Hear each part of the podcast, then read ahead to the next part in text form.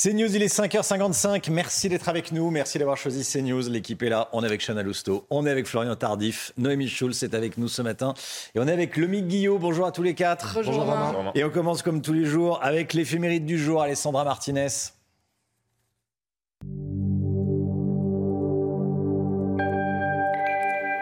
Chers amis, bonjour. Nous célébrons aujourd'hui la fête de Saint Antoine-Marie Zaccaria, un grand esprit de l'Église qui nous entraîne dans l'Italie du XVIe siècle. Il est né en 1502 et il n'est âgé que d'un an lorsque son père meurt. C'est sa mère, qui l'éduque seule, qui lui transmet une foi intense. Antoine-Marie est un jeune homme brillant. Il suit des études de philosophie à Pavia et de médecine à Padova. Puis, il s'installe comme médecin à Cremona il se sent davantage attiré par le soin des âmes que par celui des corps. Donc il devient prêtre à l'âge de 26 ans. Nommé à Milan, il s'associe à deux autres jeunes prêtres. Les trois hommes décident de prendre pour modèle Saint Paul et fondent les clercs réguliers de Saint Paul, appelés bientôt Barnabites, du nom de l'église Saint Barnabé, où ils exercent. Antoine-Marie passe des heures au confessionnal, instaure l'adoration perpétuelle et pousse les fidèles à la communion fréquente. L'ordre qu'il a fondé sera l'un des piliers de la réforme de l'Église qui sera menée après le Concile de Trente. Quant à Antoine-Marie, il meurt à Crémone à l'âge de 36 ans seulement. Et voici maintenant le dicton du jour. Ciel de juillet rouge au matin veut un pluvieux voisin. C'est tout pour aujourd'hui. À demain, chers amis. Ciao. À demain, Alessandra Martinez, 5h57. Bienvenue à tous. À la une ce matin, des policiers en civil attaqués par des individus. Plusieurs agressions ont eu lieu, ces, ces derniers jours. On va faire un point avec vous, Noémie Schulz. Toutes nos informations avec vous, Noémie. Faut-il reconstruire tous les bâtiments détruits par les casseurs? On sera à 7h10 avec un élu qui fait des propositions. Certaines sont originales. Il s'appelle Guillaume Guérin, président de la communauté, euh, communauté urbaine de Limoges. Il veut organiser des référendums locaux pour demander à la population d'une ville ce qu'elle veut financer comme reconstruction. Tiens, on, finance la reconstruction de la piscine ou pas? On finance la reconstruction de la bibliothèque ou pas? Voilà, c'est une idée. Qu'est-ce que vous en pensez? Vous pouvez le dire sur les réseaux sociaux. Il sera avec nous à 7h10. En attendant, c'est le temps, Alexandra Blanc. Votre météo avec Samsonite Proxys. Légère, résistante, durable. Une nouvelle génération de bagages. Bonjour Alexandra. Bonjour Romain. C'est le retour sur les fortes pluies d'hier sur la capitale. Hein. On, voit, on devine l'Arc de Triomphe derrière, euh, derrière des, tonnes d'eau. Hein. Oui, exactement, des seaux d'eau, mon cher Romain. Hier, en fin euh, de journée, aux alentours de 20h, 20h30, on a eu également euh, quelques coups de tonnerre avec donc le retour à un temps très mitigé. Une perturbation est passée. Nous sommes en marge d'une tempête qui circule sur les Pays-Bas et donc, conséquence, beaucoup d'eau hier dans les rues de la capitale. Rassurez-vous, ça va aller de mieux en mieux aujourd'hui. Alors ce matin, on va retrouver un temps plutôt clément. La perturbation s'évacue. On retrouve seulement quelques petites averses résiduelles en allant vers les régions de l'Est. Un temps parfois très nuageux sur les régions du Nord. Et puis on a toujours ce contraste entre le Nord où ça reste nuageux et l'extrême Sud ou encore l'extrême Sud-Est où là le ciel est parfaitement dégagé. Dans l'après-midi, attention de nouveau des orages, principalement sur les reliefs entre les Pyrénées, le Massif central ou encore le Jura ainsi que sur les Alpes avec un temps assez brumeux, assez nuageux. On va conserver également quelques nuages entre le bassin parisien et le nord. Et puis côté température, c'est un petit peu frais ce matin, notamment au nord de la Loire, avec seulement 11 degrés à Reims ou encore 11 degrés près des côtes de la Manche, tandis que vous avez déjà 20 degrés euh, du côté de Perpignan. Il y a un vrai contraste entre le nord-ouest et le sud. Et dans l'après-midi, les températures resteront un petit peu fraîches au nord. On est un peu en dessous des normales de saison, 22 à Paris, 19 degrés en moyenne pour le Havre, 20 degrés seulement euh, pour la région lilloise, contre localement 31 degrés à Marseille ou encore à Montpellier. Vous aurez 27 degrés à Nice, tout comme du côté de Lyon. Demain encore une journée assez mitigée, mais à partir de demain, le temps va commencer à changer puisqu'on va retrouver des conditions météo anticycloniques avec d'ailleurs le retour de la chaleur pour la fin de semaine.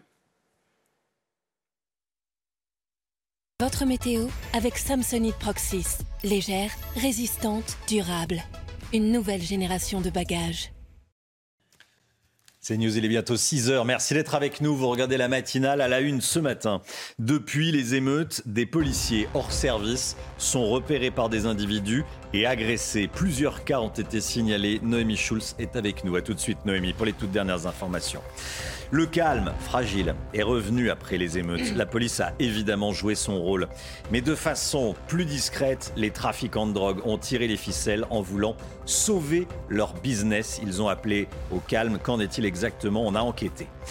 Emmanuel Macron envisage de couper les réseaux sociaux s'il devait y avoir des prochaines émeutes. Qu'est-ce qu'il est possible de faire? Quel problème démocratique cela pose? On verra ça avec vous, Florian Tardif.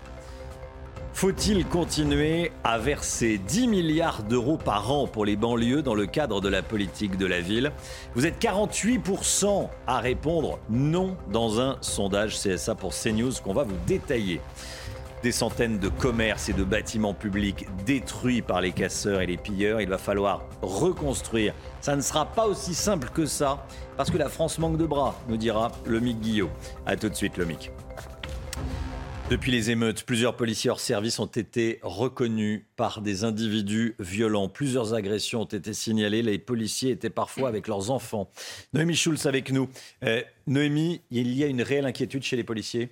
Oui, euh, il faut dire qu'il y a eu effectivement une série d'agressions. La dernière en date, c'est celle lundi à Mitrimori en Seine-et-Marne d'un policier euh, hors service. Nous vous en parlions euh, dès hier matin. Ce fonctionnaire de 45 ans en poste à Bobigny était en voiture avec sa fille de 2 ans. Il était en civil quand un différent a éclaté avec un autre automobiliste pour une histoire de stationnement. L'altercation avec les 5 ou 6 occupants de l'autre véhicule a dégénéré quand il a fait état de sa qualité de policier, selon le procureur de la République de Meaux. L'homme a alors subi des coups de pied, des coups de poing alors qu'il était au sol devant son enfant donc, qui se trouvait dans la voiture. Une enquête pour violence en réunion sur personne dépositaire de l'autorité publique a été ouverte. Avant cela, il y avait eu à Marseille la semaine dernière la très violente agression de deux policiers en civil bloqués par un incendie de, euh, de poubelle. Les deux hommes avaient été pris à partie par un groupe d'une vingtaine de jeunes qui les ont roués de coups. Traumatisme crânien pour l'un, fracture au niveau de l'œil pour l'autre. L'enquête a été ouverte pour tentative de meurtre. Là encore, ils avaient fait état de leur qualité de, de policier. Autre exemple, euh, dimanche dernier, vers 16h, une policière de 29 ans, hors service, qui roule en voiture avec ses deux enfants de 6 et 8 ans. Ça se passe à Villeparisis, en Seine-et-Marne. Euh, une voiture la prend en chasse. Un homme lui dit Je sais que tu es de la police. Euh, elle a réussi à prendre la fuite. Même s'il n'y a pas eu d'agression physique, cette femme est extrêmement choquée. CNews a pu s'entretenir avec elle. Je ne me sens plus en sécurité, ni au service, ni au dehors. Elle est barricadée chez elle après cette forme de menace d'intimidation. Noémie Schulz, merci beaucoup Noémie. Quelle est l'influence des dealers sur les jeunes émeutiers? Regardez cet échange, j'allais dire écoutez, mais regardez-le. Euh, il n'a pas été euh, filmé. Emmanuel Macron qui s'adresse à un policier lundi soir. Les gamins, ils écoutent qui alors? Le policier répond les dealers, Monsieur le Président, ils écoutent les dealers. C'est d'ailleurs eux qui commencent à leur demander de se calmer. Il faut dire que la présence policière dans les quartiers empêche les dealers de mener à bien leur activité, Chana. Hein. Oui, alors ce matin, euh, on se demande quel rôle a joué très concrètement le trafic de drogue dans l'apaisement de ces derniers jours. On voit ça avec Mathilde Couvillère-Flornois. Pour préserver leur trafic, les dealers auraient-ils joué un rôle dans l'accalmie de ces derniers jours? On a des échos comme quoi dans certaines cités, euh, il y a des holas qui sont mis euh, pour, euh, pour, arrêter, pour arrêter ces émeutes et pour que le trafic puisse reprendre de plus belle. En effet, à cause des émeutes, la présence accrue des policiers dans les cités empêche les trafiquants d'exercer leurs ventes illégales ça, pose un problème au niveau des trafiquants, mais aussi au niveau des, personnes qui se droguent. Parce que forcément, quand, vous avez des émeutes, ça veut dire que ben, tout est brûlé. Vous avez une présence policière avec 45 000 policiers et gendarmes qui est accrue. Euh, on sait que les émeutes se passent généralement dans les cités, donc forcément, les clients ne peuvent plus y accéder. Les trafics de stupéfiants reposent sur un système pyramidal. Les trafiquants ont la main mise sur les dealers et pendant les émeutes, ces règles restent inchangées c'est soit un peu en jouant au rôle de grand frère, soit aller jusqu'à la menace en disant maintenant c'est stop. Euh, voilà, vous arrêtez, vous arrêtez vos conneries. Euh, nous, on a besoin de travailler. L'an dernier, plus de 150 tonnes de produits stupéfiants ont été saisis. On sera avec un policier à 6h45 pour bien comprendre comment ça se passe dans, ces quartiers. Rudy Mana, porte-parole Alliance Police Sud, quel rôle jouent les trafiquants de drogue? Est-ce que ce sont eux les boss de ces euh, quartiers qui disent qu'il faut faire, qui euh, jouent euh, les marionnettistes avec les, casseurs? On va en parler avec Rudy Mana. 300 kilos de mortier d'artifice saisis à Paris, Chana. Hein. Oui, ils ont été découverts dans le coffre d'un véhicule porte de Clignancourt. C'est dans le 18e arrondissement de la capitale. La préfecture de police précise que trois personnes ont été interpellées et que les contrôles continuent. J'en profite pour rappeler que ces artifices sont illégaux à la vente. Pillage, saccage, agression, les images des émeutes de la semaine dernière ont fait le tour des réseaux sociaux, évidemment. Leur régulation, la régulation des réseaux sociaux, est devenue un sujet au sommet de l'État. Florian Tardif avec nous. Florian, le président de la République, en cas de débordement important, propose une solution drastique, couper tout simplement les réseaux sociaux. Oui, c'est une idée euh, qu'il a lancée hier face au maire qu'il recevait à l'Élysée. Lorsque les choses s'emballent, euh, pourquoi pas couper les réseaux sociaux a expliqué ainsi euh, Emmanuel Macron. Ce n'est pas la première fois que le rôle des réseaux sociaux romains est pointé du doigt. Déjà en fin de semaine dernière, le président estimait que les réseaux sociaux jouaient un rôle considérable, je le cite toujours, dans les émeutes. Alors ce dont on parle, ce sont ces images violentes de dégradation, d'agression qui circulent sur ces réseaux ou tout simplement ces applications qui permettent aux émeutiers de s'organiser avant de commettre ces exactions, euh, notamment l'application euh, Snapchat qui est beaucoup euh, citée ces derniers jours et qui est très utilisée chez les plus jeunes. Un débat à froid, c'est-à-dire une fois que la tension sera définitivement redescendue, aura lieu sur cette question. C'est ce qu'a expliqué le président de la République. Question qui divise déjà Romain la classe politique puisque de nombreux élus ont réagi suite à cette prise de parole du président de la République à droite comme à gauche de l'échiquier politique, euh, dénonçant une idée qui pouvait s'apparenter à celle de régime autoritaire. Alors effectivement, oui. Est-ce que ça pose un problème démocratique? Oui, ça, il n'y a pas de. Euh, c'est évident, mais après, euh, on a vécu ça aussi. Il y a un tel rôle d'accélérateur de, de, hein de, de, violence qu'effectivement, il faut au minimum se, poser la question. Le Guillaume, vous vouliez réagir? Oui, c'est une restriction de, liberté, mais il y a sans doute des cas où peut-être qu'il faut en, imposer très avec un cadre très mhm. strict. C'est à réfléchir en tout cas. C'est à réfléchir. Après les dégradations provoquées par les émeutiers, une question se pose. L'État doit-il continuer de subventionner les banlieues? 10 milliards d'euros donnés chaque année Eh bien, selon un sondage exclusif CSA euh, pour CNews, près d'un Français sur deux est contre. Le détail de ce sondage avec euh, Sandra Chiambo. Dans ce contexte d'émeutes en France, près d'un Français sur deux estime que l'État doit arrêter de subventionner les quartiers prioritaires. D'après ce sondage CSA pour CNews, ils sont 48% à s'exprimer en ce sens. C'est le signe d'une dislocation du lien social, selon Mathieu Boccoté. Le simple fait que cette question se pose aujourd'hui est un symptôme parmi d'autres de la désagrégation profonde, en fait la décomposition du lien social. Cette question-là est inimaginable il y a quelques années, elle est inimaginable il y a quelques mois. Dans le détail, 55% des villes de moins de 100 000 habitants sont majoritairement contre le maintien de ces subventions. Dans la catégorie d'âge, les moins de 35 ans sont les plus favorables à l'arrêt des aides aux banlieues. Ils sont 55% à le souhaiter, 45% contre on voit des banlieues qui ont été reconstruites à répétition. On y déverse milliards sur milliards sur milliards. Le commun des mortels se dit, mais est-ce qu'on va se laisser entraîner dans ce piège encore très longtemps? Sommes-nous condamnés à toujours payer les dérapages des uns et des autres? Enfin, 73% des électeurs des partis politiques de droite sont défavorables au maintien des subventions pour les banlieues, contre 27% à gauche.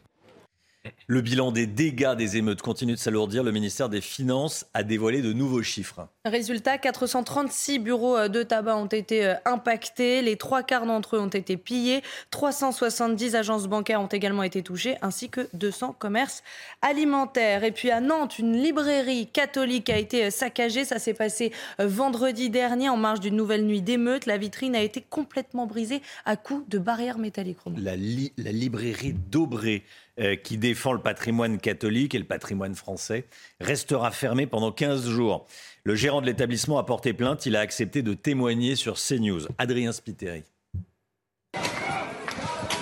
Barrière à la main, plusieurs individus vêtus de noir attaquent cette librairie catholique vendredi dernier. Filmé, la scène se déroule dans le centre-ville de Nantes, en marge d'un rassemblement non autorisé pour Naël. Le gérant se trouvait à l'intérieur lorsque son magasin a été pris pour cible. J'ai entendu un premier pet et puis ensuite euh, euh, un ramdam pas possible. J'ai pas trop compris sur le moment ce qui m'arrivait. Je pensais que c'était dans le cadre des, pillages et autres. C'est qu'après que j'ai compris voilà, que c'était vraiment que la librairie était ciblée. Au moment de l'assaut, il entend des assaillants crier. Pour certains, la librairie serait fasciste. Sur les réseaux sociaux, le mouvement d'extrême gauche contre-attaque va même plus loin et l'accuse de détenir des insignes nazis. Des accusations diffamatoires selon Denis. On ne compte pas en rester là parce que euh, quand on voit des gens euh, appeler à, revenir casser ou euh, à avancer des arguments qui sont absolument mensongers, c'est grave. La librairie, déjà prise pour cible dans le passé, restera fermée pendant 15 jours. Le gérant a décidé de porter plainte. Voilà, librairie catholique saccagée à, à Nantes. Le sport avec le Paris Saint-Germain qui pourrait annoncer l'arrivée de Luis Enrique au poste d'entraîneur. On en parle tout de suite. Vous regardez votre programme avec la machine à café, Groupe Intuition. Bon, le PSG va changer de, d'entraîneurs. On va en savoir plus dans les prochaines heures, a priori, Chana. Hein. le Paris Saint-Germain a convié euh, une conférence de presse aujourd'hui à 14h au campus PSG de Poissy et il pourrait annoncer l'arrivée sur le banc parisien de l'ancien entraîneur du Barça et euh, sélectionneur de l'Espagne, Luis Enrique. Aucune indication n'a été donnée, mais l'hypothèse de l'annonce du changement d'entraîneur est très probable puisqu'hier, la direction parisienne est parvenue à un accord avec euh, Christophe Galtier pour mettre fin à son contrat. C'était l'un des derniers obstacles à surmonter avant d'annoncer son successeur. Et puis la nouvelle victoire de Jasper Philipsen à la quatrième étape du, Tour de France, sur la quatrième étape du, Tour. Le Belge qui a remporté sa deuxième victoire en deux jours. Hein. Il a été parfaitement lancé par son coéquipier Mathieu euh, Van Der Poel. Euh, les derniers kilomètres de la course ont été euh, fatals pour de nombreux coureurs avec pas moins de six chutes. Jasper Philipsen endosse le maillot vert et confirme qu'il est sans doute le meilleur sprinter du Tour de France. Et aujourd'hui, la course va complètement changer de physionomie avec la première étape de montagne. Ça se passe entre Pau et la Reims. Vous avez suivi votre programme avec la machine à café, Groupe Intuition. C'est vrai qu'on a mal pour eux quand on voit les, cyclistes, euh, les cyclistes du, Tour de France ou pas de, n'importe quelle course euh, tomber. Allez, oui, c'est le Tour de France, mais les autres courses, ça fait le même effet. 6h12, restez bien avec nous. Dans un instant, on va continuer à parler des, des émeutes, euh, évidemment. Il y a des sénateurs qui déposent une proposition de loi pour une justice plus ferme et plus dissuasive à l'encontre des mineurs délinquants et leurs familles. On va en parler dans un instant. Restez bien avec nous sur CNews. À tout de suite. CNews, il est 6h15. On va continuer à parler des émeutes. Est-ce qu'il faut couper les aides sociales aux, familles de délinquants? On en parle dans, un instant. Juste après, le rappel des titres, le point sur l'info avec Chanel Housteau. Nouvelle réunion de suivi à l'Elysée aujourd'hui après les émeutes. Il s'agit de faire un nouveau point de situation avec les ministres concernés. Alors si le pic des violences semble être passé, l'exécutif reste très prudent. Emmanuel Macron veut rester en alerte maximale, notamment pendant les rassemblements des 13 et 14 juillet prochains. À Marseille, une enquête a été ouverte après le décès d'un homme pendant une nuit d'émeute. Ça s'est passé euh, le week-end dernier. Cet homme de 27 ans a probablement été touché par un tir de projectile de type flashball au niveau du thorax. Pour le moment, les enquêteurs n'ont pas pu euh, déterminer si la victime avait participé au pillage. La police judiciaire et l'IGPN ont été euh, co-saisis. Et puis cette information de la nuit, l'armée israélienne a mené des frappes aériennes sur Gaza en réponse aux cinq roquettes tirées depuis l'enclave côtière palestinienne un peu plus tôt. Les troupes israéliennes commençaient à se retirer de Jénine en Cisjordanie après une opération d'envergure de deux jours dans la région. Opération pendant laquelle un soldat israélien a été tué hier soir par des tirs à balles réelles.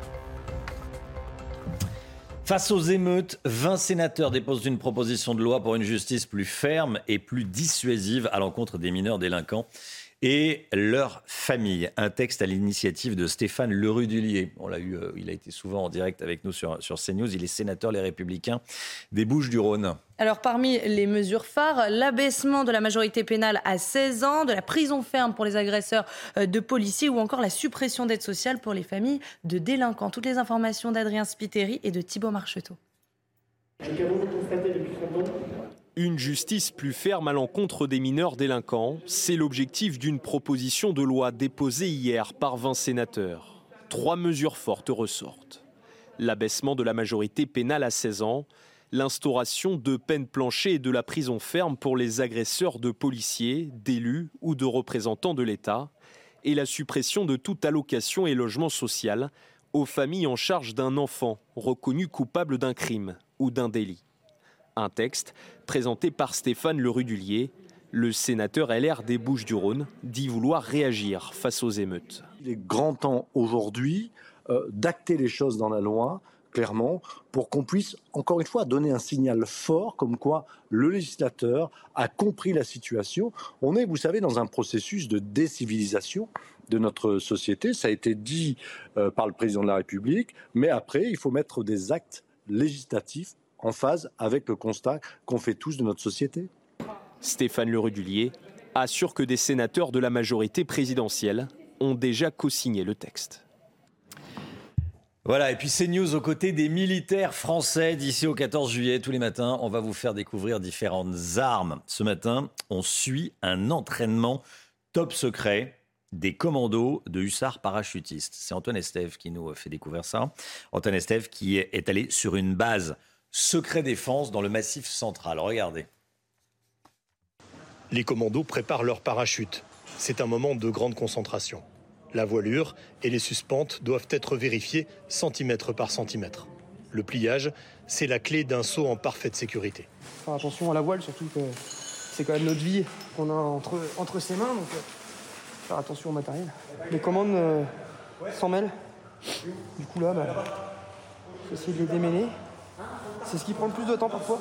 Ces commandos du 1er régiment de hussards parachutistes de Tarbes et du 8e RPIMA de Castres s'entraînent sur un plateau du Massif central. L'objectif du jour, travailler les sauts de précision. Ce petit bimoteur va larguer le groupe de commandos à 5000 mètres d'altitude et surtout à 15 km de leur cible. Quand la porte bascule derrière moi, ils ont quelques secondes seulement pour ajuster leur vol et s'orienter vers la base.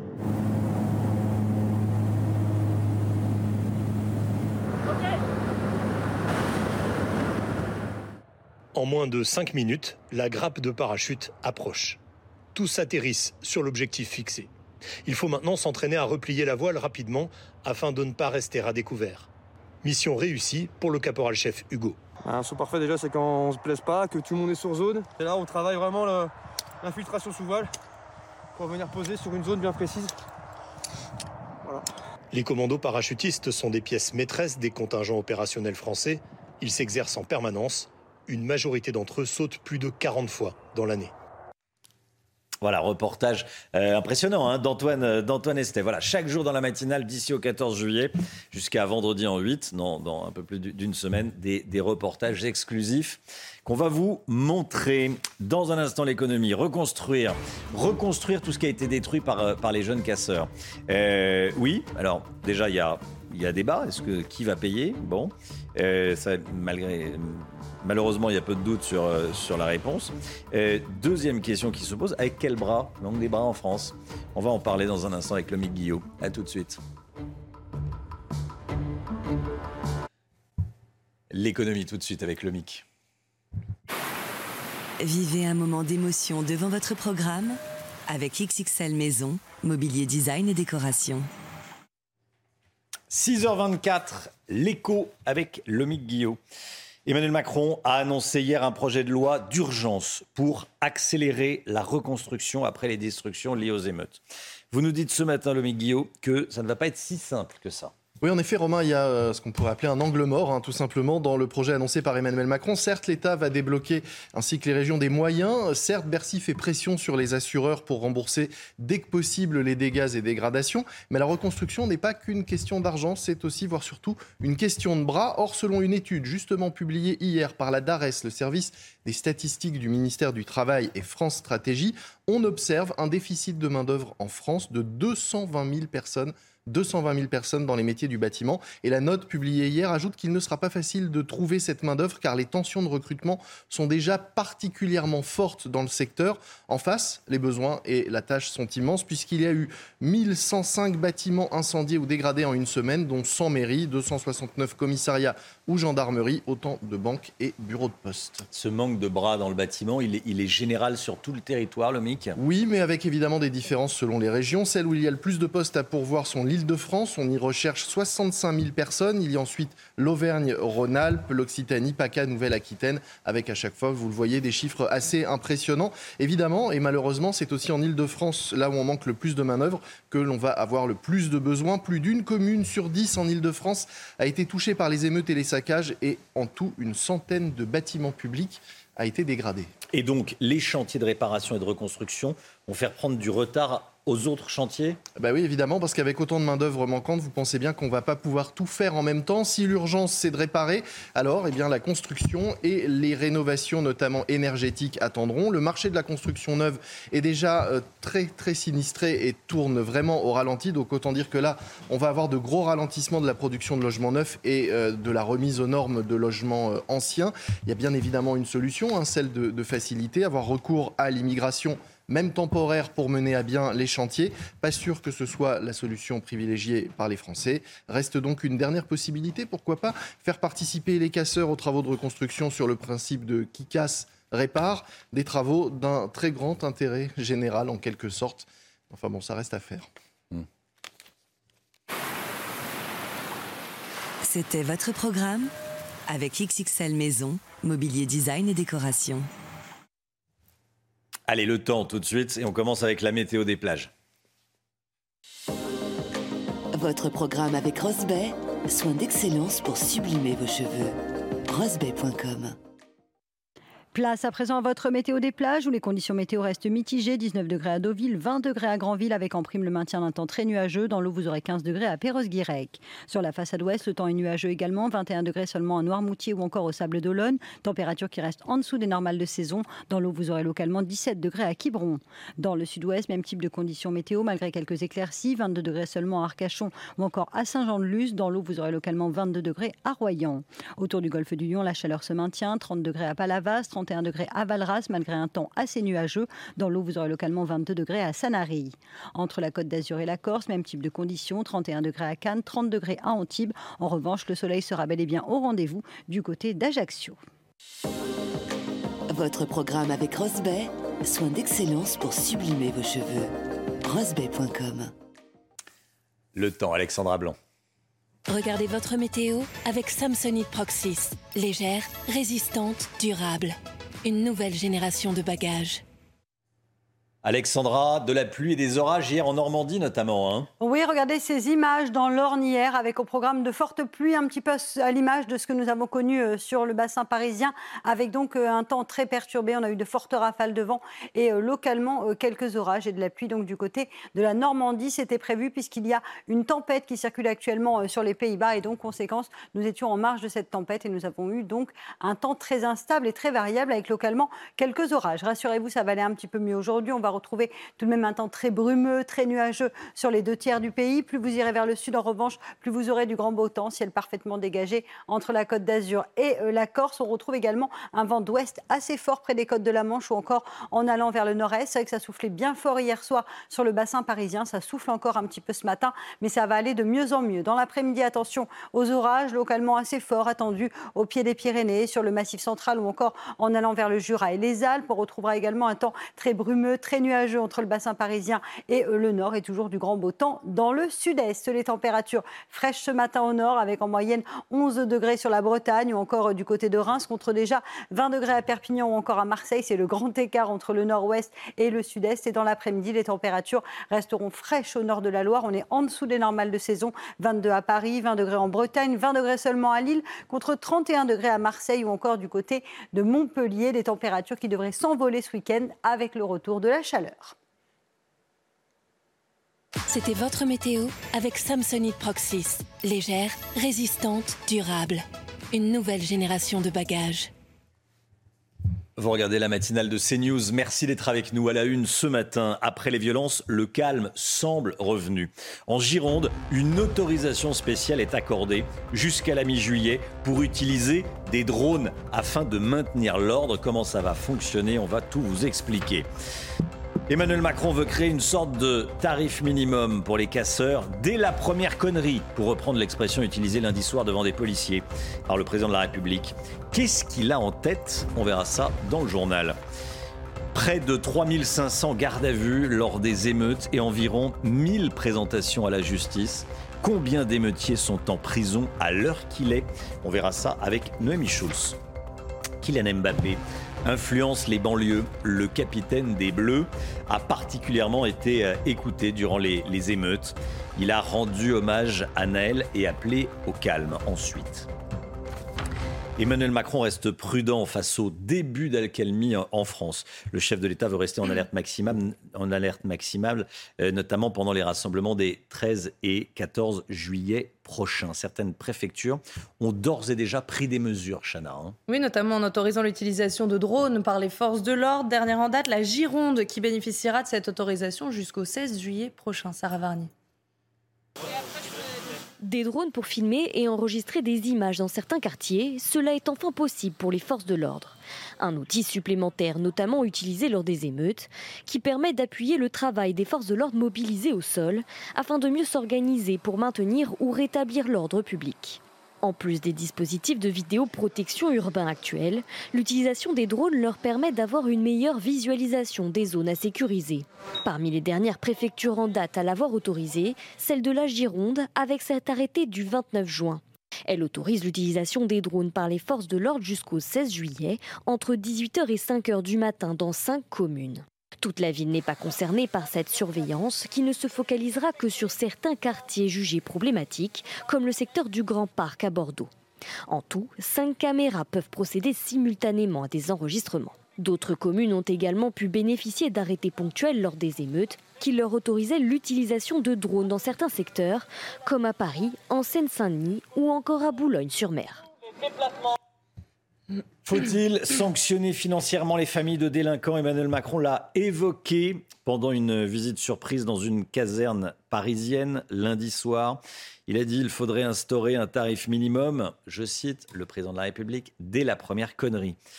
Une proposition récurrente de la droite qui indigne la gauche. Explication Maxime Leguet. Le gouvernement envisage de frapper dans le portefeuille des familles des délinquants mineurs. C'est une idée qui revient avec insistance du côté de l'exécutif et évoquée par Elisabeth Borne au sein de l'hémicycle.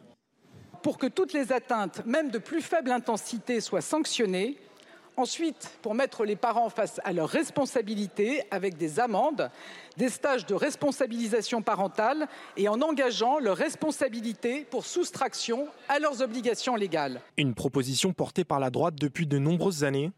Le président des LR, Éric Ciotti, a même appelé à aller plus loin en renouant avec un texte législatif datant de 2010.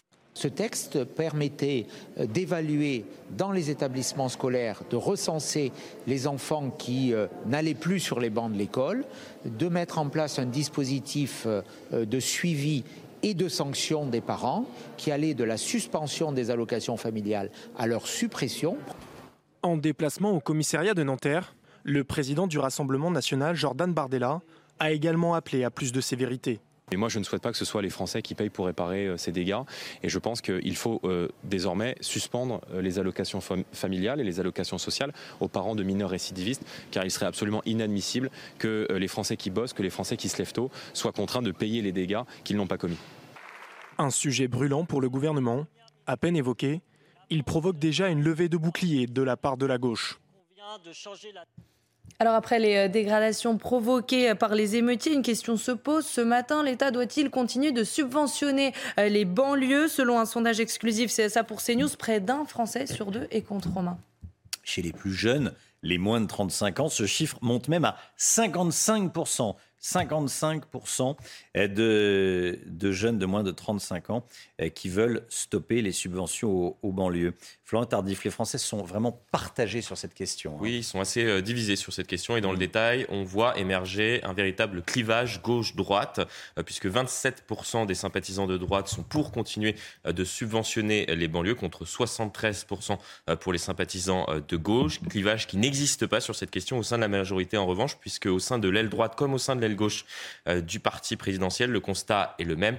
ça suffit. Comprenez qu'un nouveau plan banlieue romain ne verra pas le jour. Non, l'exécutif se concentre dans un premier temps, on l'a vu, sur la réponse judiciaire à apporter avant d'aborder d'autres questions, euh, notamment euh, la question qui concerne l'éducation. Mais la réponse qui sera apportée, Romain, ne sera pas sous la forme d'un nouveau carnet de chèques. Merci Florian. Deuxième nuit d'accalmie en France après les émeutes de la semaine dernière. Pendant ce temps-là, la réponse judiciaire continue de se mettre en place. Et Noémie Schulz, ce qui ressort, c'est que la justice fait preuve d'une grande fermeté hein, face aux émeutiers. Oui, depuis le début des émeutes, 3625 personnes ont été placées en, garde à vue. Parmi elles, 1124 mineurs, 990 personnes ont été déférées, ça veut dire présentées à un magistrat, et 480 ont d'ores et déjà été jugées en comparution immédiate. Alors, ce chiffre, il va encore augmenter car des audiences vont se tenir aujourd'hui. Au total, 380 personnes ont été incarcérées, y compris des primo-délinquants, c'est-à-dire des gens qui n'avaient jamais eu affaire à la justice avant ces faits. À Montpellier, par exemple, un homme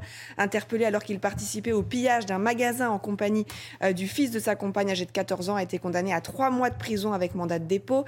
À Strasbourg, Steve, un chauffeur-livreur en CDI et sa concubine Johanna, 29 ans, vendeuse sur une aire d'autoroute, ont été jugés en comparution immédiate. Steve avait ramassé euh, des vêtements neufs abandonnés par un pillard. Il les a donnés à sa compagne. Il a été condamné à six mois ferme avec mandat de dépôt. Et Johanna va porter un bracelet électronique jusqu'à l'automne. Euh, voilà donc pour quelques exemples de, euh, de comparution immédiate. En ce qui concerne les, mineurs, qu'est-ce qu'il en est, Noémie? Eh bien, cette sévérité, elle s'observe également à l'encontre des mineurs, même si eux ne peuvent pas être jugés en comparution euh, immédiate.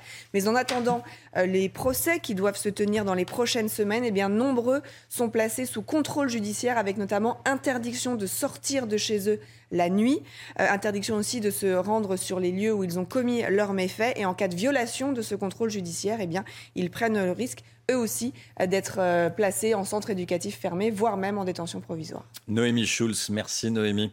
À Marseille, une enquête a été ouverte après le décès d'un homme pendant une nuit d'émeute. Ça s'est passé dans, durant le, week-end dernier. Hein. Et cet homme de 27 ans a probablement été touché euh, par un tir de projectile de type flashball au niveau du thorax. Pour le moment, les enquêteurs n'ont pas pu déterminer si la victime avait participé au pillage. La police judiciaire et l'IGPN ont été co-saisis. On va parler dans un instant de l'influence des trafiquants de drogue sur les, euh, sur, les, sur les banlieues. On sera avec Rudy Mana à 6h45, il est policier, euh, et, du, syndicat Alliance. Euh, qui d'autre a de l'influence sur les, les banlieues? Kylian Mbappé, en tout cas les sportifs et notamment Kylian Mbappé. Kylian Mbappé sur les banlieues, il a une influence, il a pris la parole d'ailleurs pendant les, pendant les émeutes, le capitaine des Bleus qui a appelé au calme dans les rues. Et selon certains, la parole de Kylian Mbappé est même plus forte que certains euh, politiques. Alors on est allé vérifier ça à Bondy, la ville d'origine de Kylian Mbappé. Corentin Brio. Un rôle qui va au-delà du joueur de football. Après la mort du jeune Naël, Kylian Mbappé n'avait pas tardé à prendre la parole sur les réseaux sociaux pour exprimer son indignation. Deux jours plus tard, le capitaine de l'équipe de France avait appelé au calme après le début des violences. Depuis ce tragique événement, nous assistons à l'expression d'une colère populaire dont nous comprenons le fond, mais dont nous ne pouvons cautionner la forme. Dans son quartier d'origine à Bondy, où des émeutes ont eu lieu, son appel au calme peut avoir une réelle influence. C'est très important le message qu'il leur, a dit, ça peut, ça peut les apaiser, parce que pour eux c'est un exemple.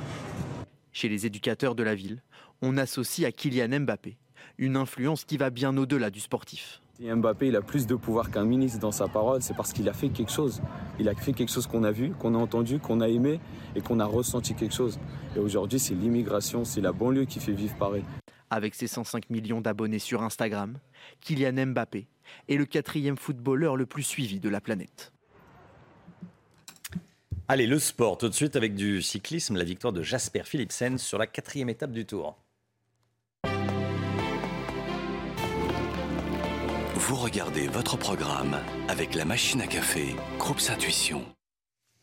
Le Belge qui remporte sa deuxième victoire en deux jours. Il a été parfaitement lancé par son euh, coéquipier Mathieu Van Der Poel et les derniers kilomètres de la course ont été fatals pour de nombreux coureurs avec pas moins de six chutes. Jasper Philipsen qui endosse le maillot vert et confirme qu'il est sans doute le meilleur sprinter du Tour de France. Et aujourd'hui, la course va complètement changer euh, de physionomie avec la première étape de montagne. Ça se passe entre Pau et Larins. En attendant, je vous propose d'écouter Jasper Philipsen après son doublé. C'est un super début de Tour de France après seulement quatre étapes. C'est un rêve qui débute pour l'équipe. On peut m'appeler Jasper, le maître désormais, mais c'est peut-être un peu trop.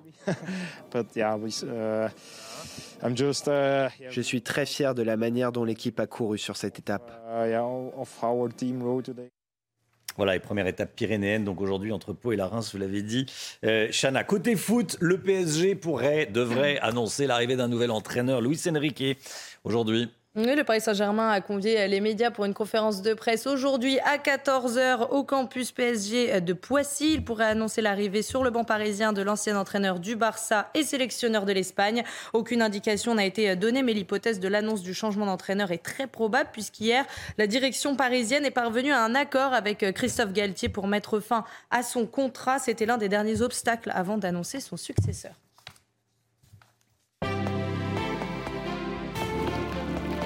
Vous avez suivi votre programme avec la machine à café, Groupe Intuition. Les trafiquants de drogue ont-ils mené la danse lors des émeutes? On va en parler dans un instant avec Rudy Mana, porte-parole du syndicat de police Alliance Sud, déjà connecté avec nous. Bonjour Rudy Mana. Bonjour. Bonjour et à tout de suite. On se retrouve juste après la pub.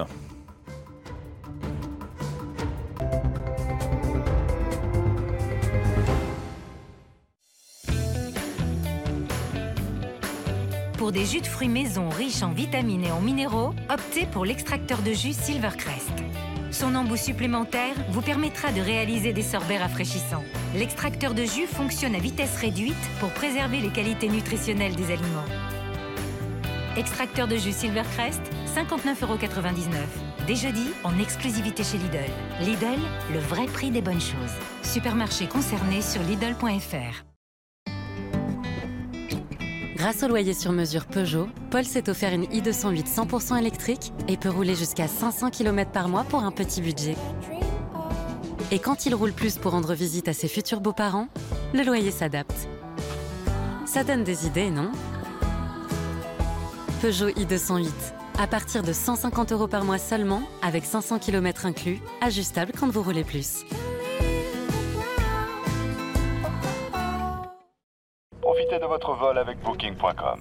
Hé, côté hublot, tu aimes partir en vacances Euh, J'ai pas vraiment le temps là. Regarde, piscine à débordement. Regarde, voiture de l'espace. Vous voulez dire voiture électrique Des vols Oui, bien sûr qu'il y a des vols, mon petit Ron. Comment vous connaissez mon nom J'ai lu tes mails sur le tarmac. Votre choix pour le déjeuner Oui, Ron prendra l'omelette au crabe et les spaghettis bolognaises. Tu veux du ketchup, Ron Non. Dos ketchup. Moi, encore moi. Ça pourrait être toi. Réservez des vols, des voitures et des hébergements. Booking.com, Booking. Yeah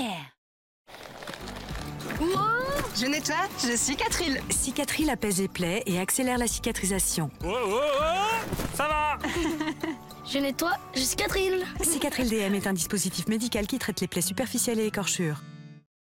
Les publicités de voitures commencent souvent comme ça. Chez nous, c'est comme ça qu'elles se terminent.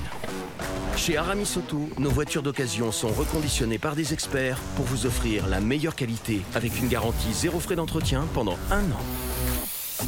Et surtout, jusqu'à 30% moins cher que leur valeur neuve. Comme ça, avec ces 30% moins cher, à vous les balades dans des paysages de publicité? Enfin, si c'est votre truc. Trouvez votre nouvelle voiture sur aramisauto.com. Aramis Auto. Un pare-brise à remplacer? Pour être certain d'avoir l'expertise de Carglass, le vrai, tapez bien dans la barre d'adresse www.carglass.fr. Et là, vous êtes sur le site officiel de Carglass. Pour être sûr, vérifiez qu'il y a bien notre logo ici. Cliquez sur Prendre rendez-vous. En 3 minutes sur carglass.fr, c'est fait. N'oubliez pas, carglass.fr. En plus, en ce moment, Carglass vous offre vos balais d'essuie-glace Bosch. Carglass répare, Carglass remplace.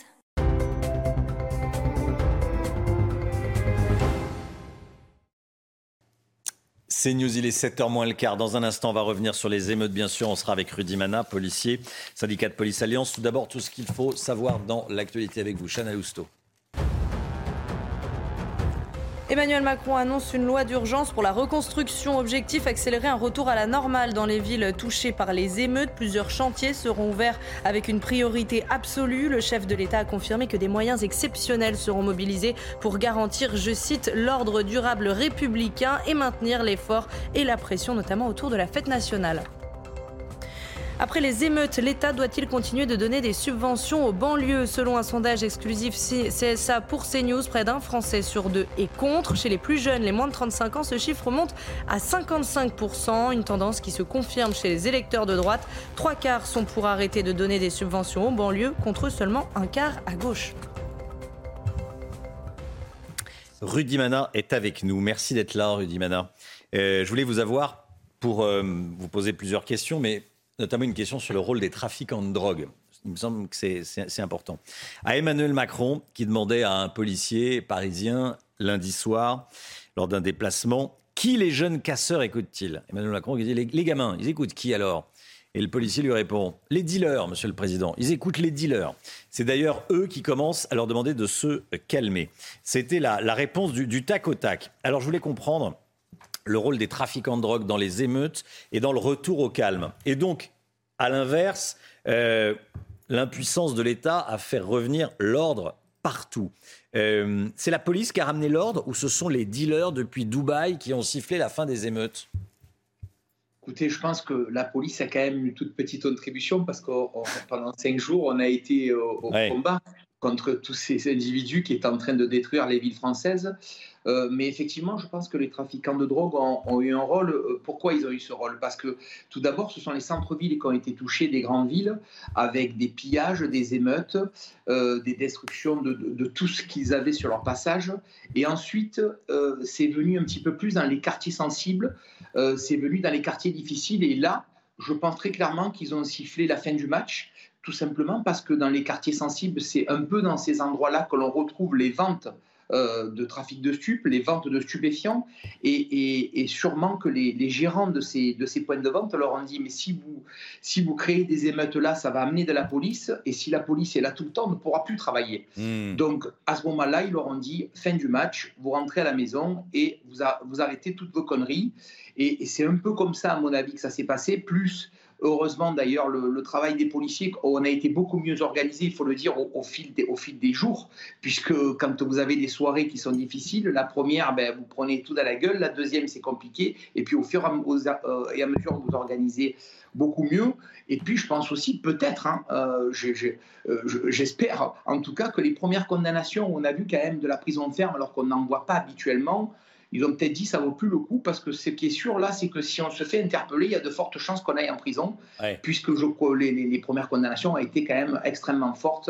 Euh, voilà, je pense que les quatre éléments ont permis d'arrêter, mais effectivement, les trafiquants de stupes ont eu un vrai rôle euh, quand ça s'est passé, notamment dans leur quartier ma question était évidemment volontairement euh, provocatrice, mais je voulais qu'on comprenne bien. Bien sûr, euh, les policiers ont, fait le, boulot.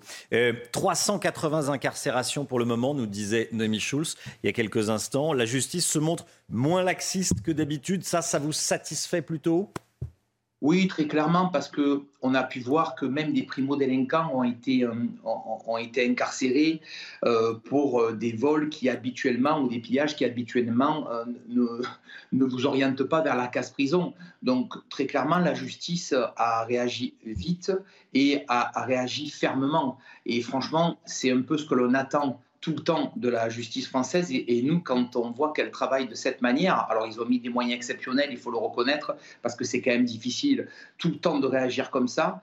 Mais mais en tout cas, c'est ce qu'on demande de nos policiers, parce que quand vous interpellez des individus et que trois jours après, ils, sont en prison, vous n'avez pas l'impression de travailler pour rien. Et puis, je pense que les victimes ont aussi euh, l'impression de ne pas avoir été bafouées euh, dans ces moments-là. Donc, tout ça va dans le bon sens. Espérons que ça ne sera pas un feu de paille et que ça continuera dans ce sens-là. Ouais. Emmanuel Macron, ce sera ma dernière question, Rudy Mana. Emmanuel Macron veut couper les réseaux sociaux euh, s'il y a de nouvelles émeutes, ce qu'on ne souhaite pas évidemment. Mais euh, qu'est-ce que vous en pensez, vous? Je vous le dis très clairement, c'est plutôt une bonne idée parce que franchement, ils, ils ont énormément communiqué par les réseaux sociaux et s'il n'y avait pas eu ces réseaux sociaux, on aurait, été, euh, on aurait pu faire beaucoup mieux les choses tout simplement parce qu'avec les Snapchat, avec les TikTok, aujourd'hui, ils arrivent à se passer des messages et ce message euh, va partout. Et, c'est très facile pour eux de récupérer 300, 400, 500 jeunes en, trois minutes, alors qu'en 2005, puisqu'on on peut comparer aussi avec les émeutes de 2005, c'était pas le cas.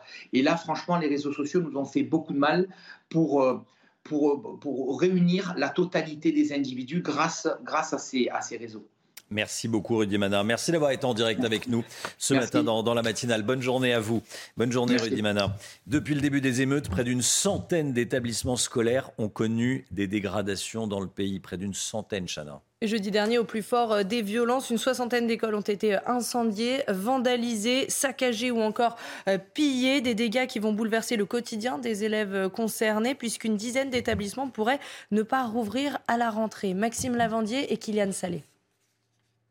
Un toit parti en fumée, des salles de classe calcinées. Sur les trois écoles municipales que compte la Verrière, Petite-Ville des Yvelines, deux ont été totalement détruites. 200 élèves se retrouvent privés de leurs écoles en cette fin d'année scolaire et peut-être même pour la rentrée. La reconstruction des établissements ne sera pas achevée en septembre, ce que déplore Adélaïde Lopez, adjointe au maire de la Verrière chargée de l'éducation le quotidien va être chamboulé. C'est plus une école au pied du quartier, c'est plus une école où on peut aller à pied. Ça va être des, systèmes de navettes, donc ça va impacter et le rythme scolaire et le fonctionnement de la scolarité. Les élèves ont été accueillis dans des établissements voisins. Pour Valérie Pécresse, qui s'est rendue sur place pour constater les dégâts, s'en prendre à des écoles est inacceptable. Ces criminels imbéciles s'en sont pris, y compris à des écoles euh, primaires, à des écoles maternelles. Donc évidemment, l'objectif pour nous, c'est d'accueillir immédiatement les enfants, de réconforter les parents qui étaient en pleurs. La Verrière n'a pas été la seule commune ciblée. En tout, 243 écoles ont été dégradées, 60 écoles ont été victimes de dégâts importants, comme des départs d'incendie. 10 d'entre elles sont totalement détruites. Des dégradations qui se chiffre actuellement à une dizaine de millions d'euros. Restez bien avec nous dans un instant, la politique avec Florian Tardif, qui va nous parler de l'exemple néerlandais aux Pays-Bas qui casse, répare ou paye? Comment ça fonctionne exactement? Vous allez voir, c'est très intéressant. Florian Tardif avec nous dans un instant. Bon réveil à tous et tout de suite. C'est News, il est 7h moins le quart. Dans un instant, on va revenir sur les émeutes, bien sûr. On sera avec Rudy Mana, policier, syndicat de police Alliance. Tout d'abord, tout ce qu'il faut savoir dans l'actualité avec vous. Chana Lousteau. Emmanuel Macron annonce une loi d'urgence pour la reconstruction. Objectif accélérer un retour à la normale dans les villes touchées par les émeutes. Plusieurs chantiers seront ouverts avec une priorité absolue. Le chef de l'État a confirmé que des moyens exceptionnels seront mobilisés pour garantir, je cite, l'ordre durable républicain et maintenir l'effort et la pression, notamment autour de la fête nationale. Après les émeutes, l'État doit-il continuer de donner des subventions aux banlieues Selon un sondage exclusif CSA pour CNews, près d'un Français sur deux est contre. Chez les plus jeunes, les moins de 35 ans, ce chiffre monte à 55%, une tendance qui se confirme chez les électeurs de droite. Trois quarts sont pour arrêter de donner des subventions aux banlieues, contre seulement un quart à gauche. Rudy Mana est avec nous. Merci d'être là, Rudy Mana. Euh, je voulais vous avoir pour euh, vous poser plusieurs questions, mais notamment une question sur le rôle des trafiquants de drogue. Il me semble que c'est important. À Emmanuel Macron, qui demandait à un policier parisien lundi soir, lors d'un déplacement, qui les jeunes casseurs écoutent-ils? Emmanuel Macron dit les, gamins, ils écoutent qui alors? Et le policier lui répond Les dealers, monsieur le président. Ils écoutent les dealers.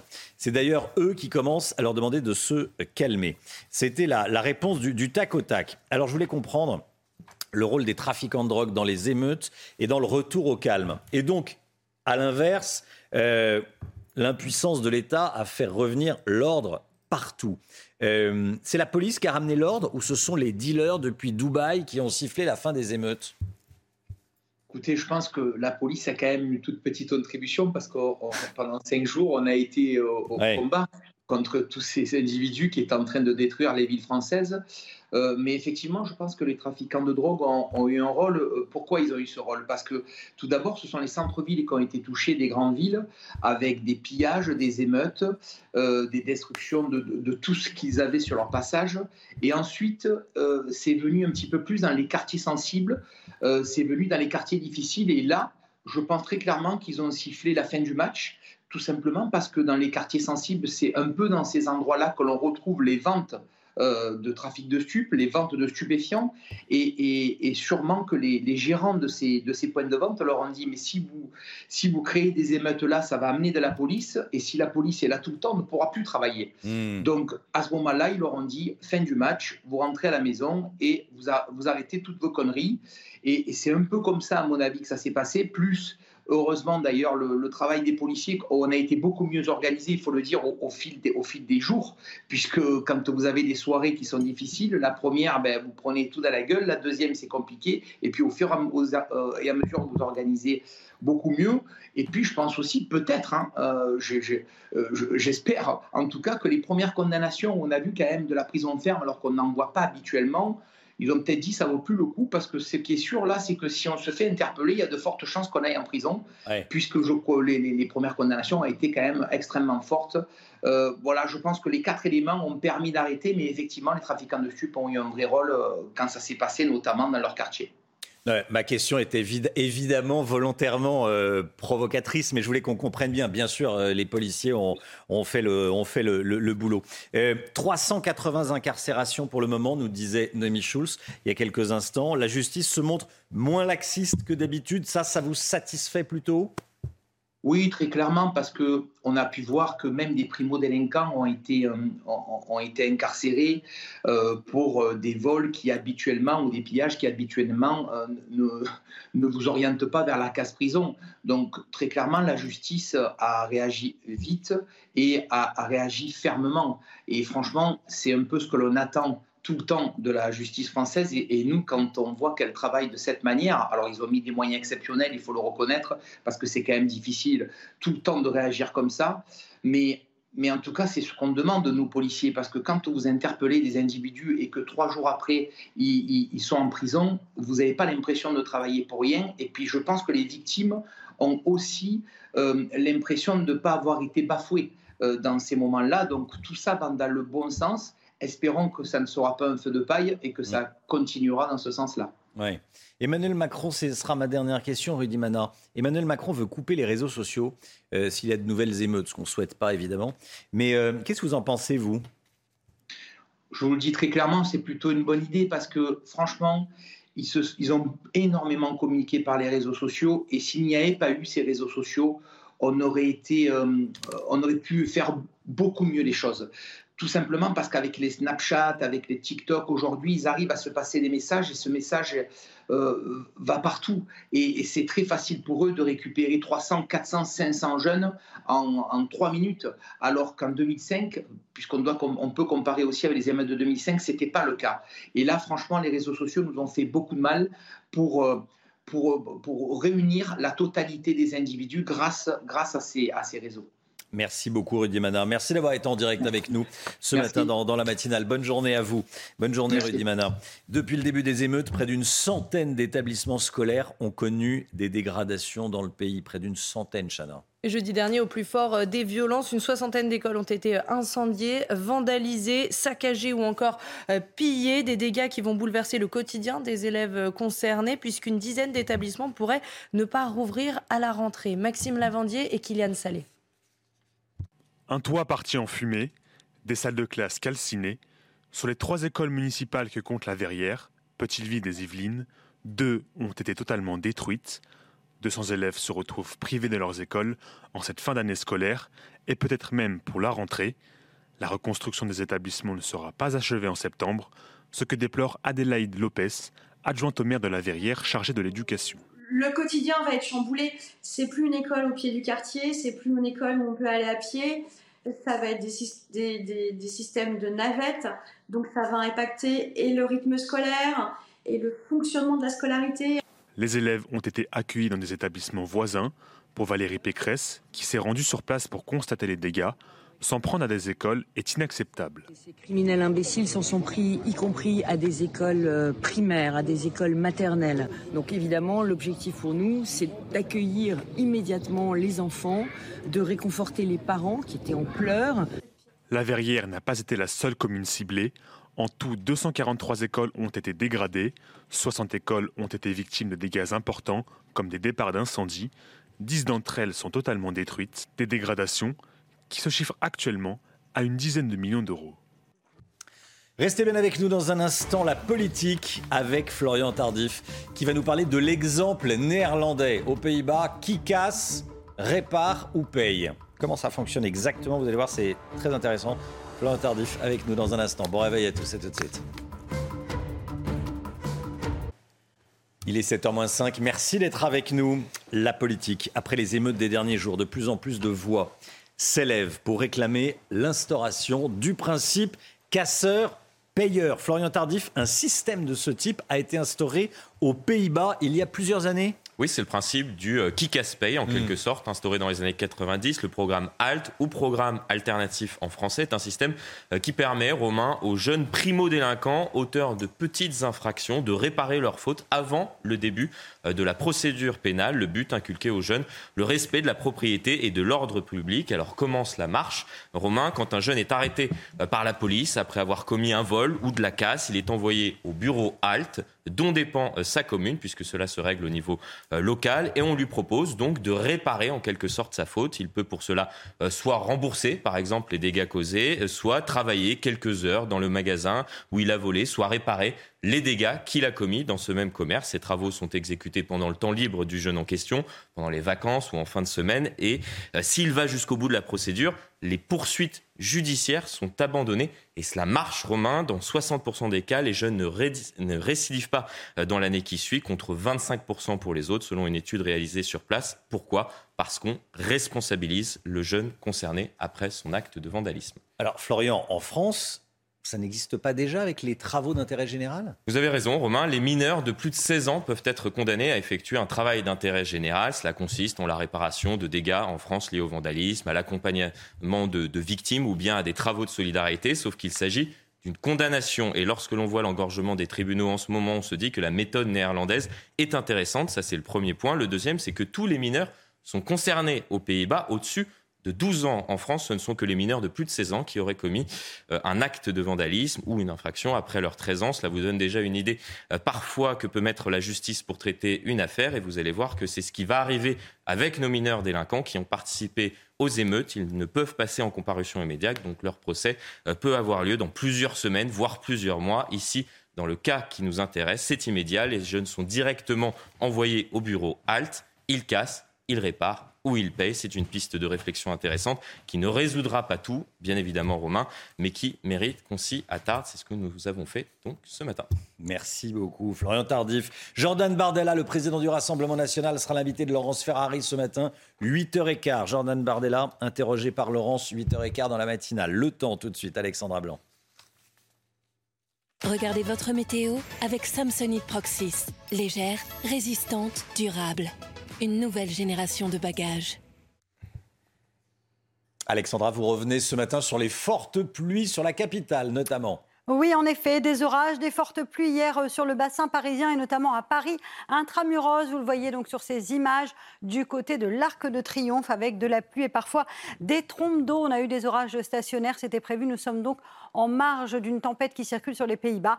Et donc, conséquence, il y a eu beaucoup d'eau hier dans les rues de la capitale. Alors, ce matin, on retrouve un temps un petit peu plus calme avec néanmoins quelques averses entre la Gironde et euh, le nord-est, avec un temps également très, très nuageux près des côtes de la Manche. À noter également le maintien de ce vent d'ouest. On a eu beaucoup de vent hier euh, sur les côtes de la Manche ou encore sur le bassin parisien. Eh bien, nous allons conserver le même type de conditions météo aujourd'hui.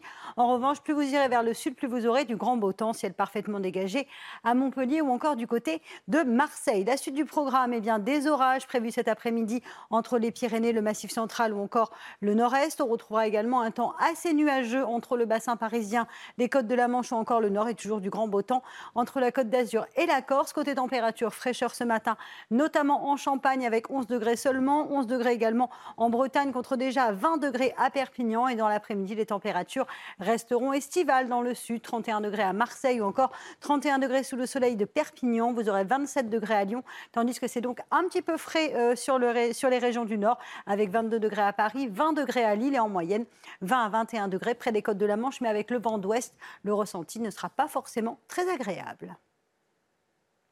C'était votre météo avec Samsonite Proxys. Légère, résistante, durable. Une nouvelle génération de bagages. C'est News, il est bientôt 7h, vous regardez la matinale, merci d'être avec nous à la une ce matin. Depuis les émeutes, des policiers hors service ont été agressés par des individus violents. Certains les avaient repérés, les policiers. Plusieurs cas ont été signalés. Noémie Schulz avec nous. À tout de suite, Noémie. Emmanuel Macron envisage de couper les réseaux sociaux s'il devait y avoir de prochaines émeutes, de nouvelles émeutes, de nouvelles violences. Qu'est-ce qu'il est possible de faire? Quel problème de démocratie? Cela pose Florian Tardif sera avec nous. Faut-il continuer à verser 10 milliards d'euros par an pour les banlieues dans le cadre de la politique de la ville? Vous êtes 48% à répondre non dans, notre sondage CSA pour CNews qu'on va vous détailler. Et puis on parlera des, des dégâts et de la reconstruction, notamment à Limoges, avec Guillaume Guérin, président Les Républicains de Limoges Métropole, vice-président de l'Association des maires de France. Vous avez des solutions originales, on va en parler dans, dans un instant. Merci d'être là. Et puis euh, ce matin, on va parler également des cyclistes qui roulent avec une oreillette Bluetooth. C'est formellement interdit par le code de la route et pourtant il y en a partout. Nous dira Pierre Chasseret.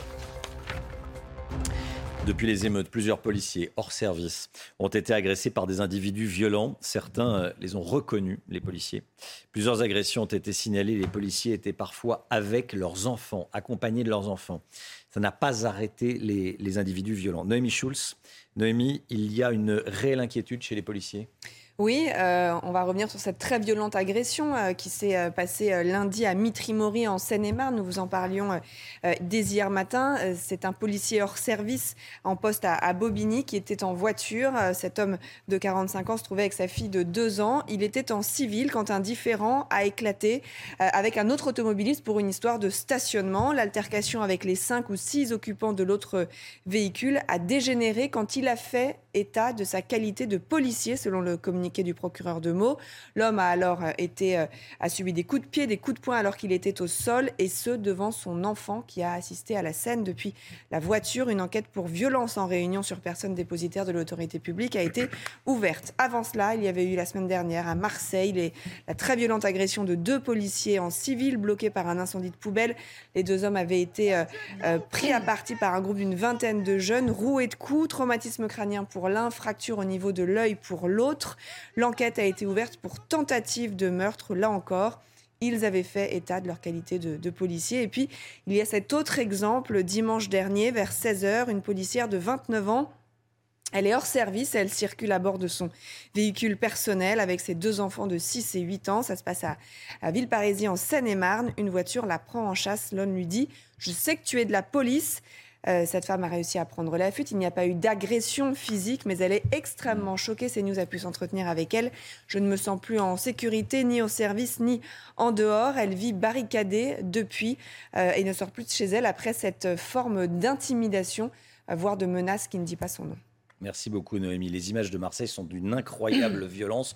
On ne doit pas s'habituer à, à, voir ça, évidemment, mais c'est la réalité. C'est pour ça qu'on euh, vous les montre, mais elles sont d'une incroyable euh, violence. Comment peut-on laisser quelqu'un euh, à terre et, inanimé? Merci beaucoup Noémie Schulz. 300 kilos de mortier d'artifice saisis à Paris, Chana. Hein. Oui, ils ont été découverts dans le coffre d'un véhicule porte de Clignancourt, c'est dans le 18e arrondissement de la capitale. La préfecture de police précise que trois personnes ont été interpellées et que les contrôles continuent. Et puis j'en profite pour vous rappeler que ces artifices sont illégaux à la vente pillage, saccage, agression, les images des émeutes de la semaine dernière ont fait le tour des réseaux sociaux.